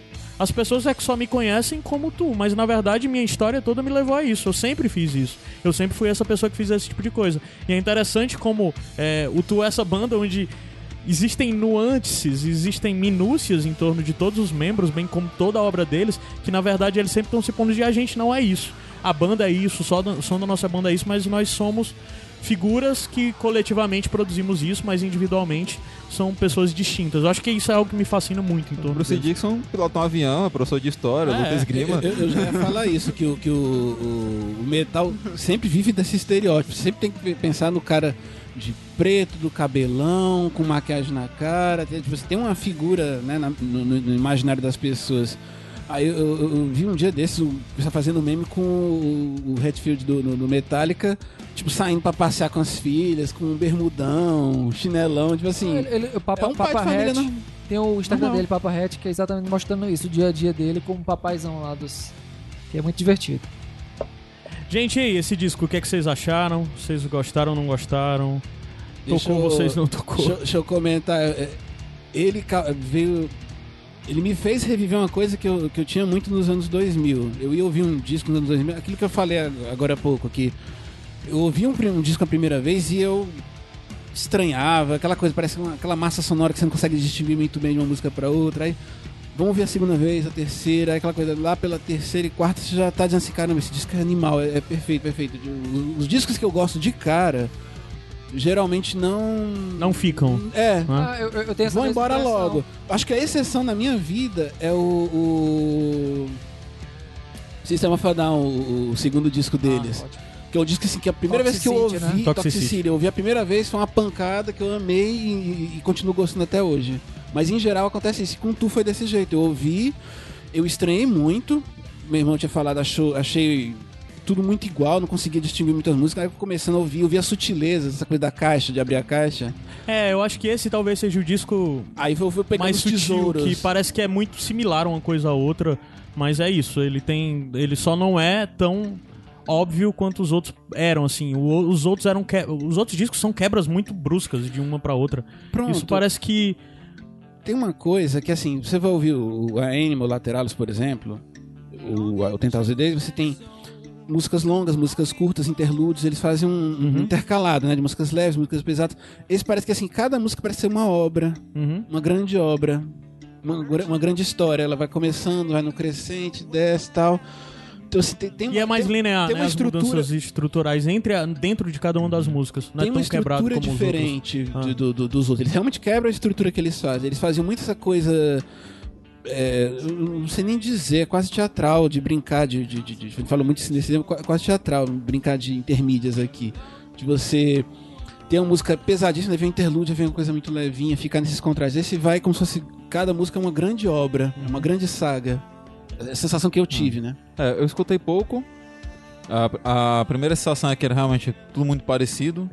Mas é essa coisa como o Admin falou. Você ouvir de novo, vai lá, abre a caixa novamente, dá uma bagunçada lá, procura mais um pouquinho que você vai encontrando as sutilezas, né? De cada música. E realmente. E às vezes parece que eles estão criando sempre uma ambientação pra você. Eles vão te preparando pra alguma coisa. Né? Você, tá, você tá ali e vai te. É como se estivesse carregando você pela mão assim, vamos ali passear. É quando você dá festa, você tá em volta de um, de um exército, de repente. Né? A É, tem, pancada tem de uma som. música sobre batalha, inclusive. É, né? Eu, o, que- o que mais me, nisso- me, me agradou nesse álbum foi, a gente tá até falando isso no bloco, foi, foi o impacto cultural dele. Porque a gente vê que na cena atual o rock ele tá andando meio diluído, né? O rock tá perdendo espaço para outros ritmos, outros estilos e esse disco veio pra mostrar que o rock ainda pode, pode agredir. Agredir no, no sentido de deixar um estrago, ganhar, ganhar corpo, é, Mercado, mercado, né? Nível de, mercado. de fazer as pessoas continuarem escutando, sabe? Isso me deu assim, ah, ainda, ainda dá pra sobreviver mais um tempo. É. Acho que é muito interessante você analisar a obra como uma banda, de uma banda como o Tu, né? Como, por exemplo, a gente estava dizendo antes, o Tu sempre foi uma banda muito grande, cultuada, mas por um momento, comercialmente falando, o Opera Folk Circle foi maior do que o Tu. Eles tinham maiores públicos, tocavam mais em festivais, tinham mais interesse, né? É um som bem mais fácil e tudo isso. Aí, na verdade, você para pra ver como o Tu, independente de estar parado ou tá funcionando ou não tá, talvez estar parado até ajude eles a fazer isso, porque talvez faça com que a produção deles é bem menor, porque a gente tá falando de uma banda de 30 anos que tem um EP e quatro discos, né? Além de ao vivo e coisa Ao assim. vivo. É, então são cinco obras inéditas apenas em 30 anos. E você para pra pensar que todo esse tempo que eles tiveram parado, parece que só aumentou eles. Só foi novas gerações descobrindo. E você pensa que talvez, ah, os caras vão lançar um novo disco, os fãs hardcore vão gostar ou não vão gostar. Mas, cara, teve impacto real no mercado. E é muito surreal você observar isso. Novamente, 13 anos sem fazer nada. E é uma 16. banda de som nada fácil. Porque, novamente, metal, progressivo, com veia psicodélica e o caramba 4. E, e é muito surreal você ver que esses caras ainda conseguem alcançar isso, que de uma forma geral o mercado ainda está aberto pra isso, que ainda tem público, né? Mas eu acho que é esse, charme da banda. Eu, eu- eu vi um react também do. do As pessoas do, envelhecem, né, e vão entendendo tu, Justin Bieber aí, fã do... Quer dizer, o, react, o cara do React falou a mesma coisa. Eu ouvi a música, começou assim, tô sentindo falta de punch, tô, não gostei. Aí, aí eu comecei a ouvir de novo. eu, tipo, ah, é o melhor disco de rock que eu ouvi esse ano. Uhum. Cara, depois de ouvir umas 3, 4 vezes assim. É, só, só um disclaimer aqui, porque eu sou de humanas, né? Foram 13, realmente 13 anos do, do último álbum pra. Matemática pra- não é o forte do Adam, é, né? Já, Já tá mais que provado. E aí, gente, mais alguma coisa? Ah, eu sugeri aqui que cada um indicasse um- uma música do Tu pra o, o fã neófito que tá começando a escutar agora. Uma primeira música? Sim. É. Além dessa música- playlist, né, essa playlist que tá aqui vai estar disponível no post, ah, Tem pouquíssimas músicas do Finóculo, mas de todo jeito, essa playlist dá pra dar, ter uma noção de, do que é, que é a banda. Mas vai, tu, qual é a tua banda? Vai, diz duas músicas, na verdade, vai. Acho que eu acho é que se- é como é que é, é Schism. Schism. Schism. Schism. Schism. É. É, isso aí. Eu acho que é Fala igual Ao o- concurso, né? Choque de cultura. Schism. provavelmente vai É, estar vai tá no- S-C-H-I-S-M. E parábola. E parábola. Parábola porque Mas não acho- dá pra ouvir parábola sem antes ouvir o parábolo. Que é, É o é interlúdio dela, que é o que vem antes, ah, né? sim, sim, sim. Então são duas músicas e meia. É. Sober Sober é a minha música favorita, cara. e. Lateralos. Ah, Não, tá bom. ah, não, vai, vai, vai, Não, tá bom. Forte Six and Two. Ah, Porra, Pronto. era que eu ia falar. A minha música preferida é 46 and 2. pô, que não tá deixa, nessa mas playlist. Deixa eu arranjar outras, né? Mas eu vou dar um jeito de adicionar. Pulei ela, mas era pra estar aqui. 46 and 2 é sensacional. Mas vamos lá, outras duas, né? Vou colocar aqui Vicários, do, Uhum. do, do 10,000 Days. Ahn, Vou dar uma música do disco atual, né? Todo mundo pegou dos outros discos, outros discos né? Invincible. Ah, que, Que é- é, a que que, é a vai, minha que é que tá tocando e que vai fechar esse Exa- programa. Pronto, exatamente, é a que tá tocando agora. Cara, eu vou do clichêzão, vai. Eu vou dizer The Pot e Lateralos mesmo, então. São os clichês, os Eu- hits. Eu podia deixar um desafio para os ouvintes, um desafio. Eu desafio qualquer ouvinte a tentar bater palmas em Pneuma do último álbum. Você não vai conseguir acompanhar o timing da banda. E a gente tá indicando um monte de, de música, mas assim, eu- a minha sensação é que todo disco é um greatest hits. Você, assim, se você gostar do tudo, você vai gostar de tudo dele. Ah. né? Do, do- do- do- Tem muito interlúdio também, que a gente não considera música. Só uma Ah, mas curiosidade. é música, né? Não, digo assim, né? Tem É, alguns sim, que é sim, só sim, uma sim, sim. vinhetinha e tal. É isso, gente. Muito obrigado pra você que ouviu até agora. Espero que se você não conhecesse tu, esse programa não tenha sido tão cabeçudo. Mas muito obrigado também aos meninos que vieram, o Bosco e o Ricardo. Foi muito massa gravar com vocês. Vamos Novamente, obrigado ao- arrombas. ao Adam. Sim, vai. Sempre Vamos lá. cabe, acho que é bom. É, quem me conhece há muito tempo, eu sou ilustrador e sou autor do livro Jardim dos Famintos, que é uma fantasia obscura. É, me sigam no Instagram, arroba adamspinto e arroba Jardim dos Famintos. Gente, obrigado aí, pra- Caio, por ter me chamado aí. Né? Pela chamada minha e Ricardo, assim, foi muito, muito legal. Também sou ilustrador. Meu Instagram é o arroba João Bosco Arte, J-O-N, Bosco, B-O-S-C-O-A-R-T. Conheço o trabalho do Bosco. O Bosco é foda. Caio e Adams, obrigado pelo convite. A É, gente chamou foi teu irmão, cara.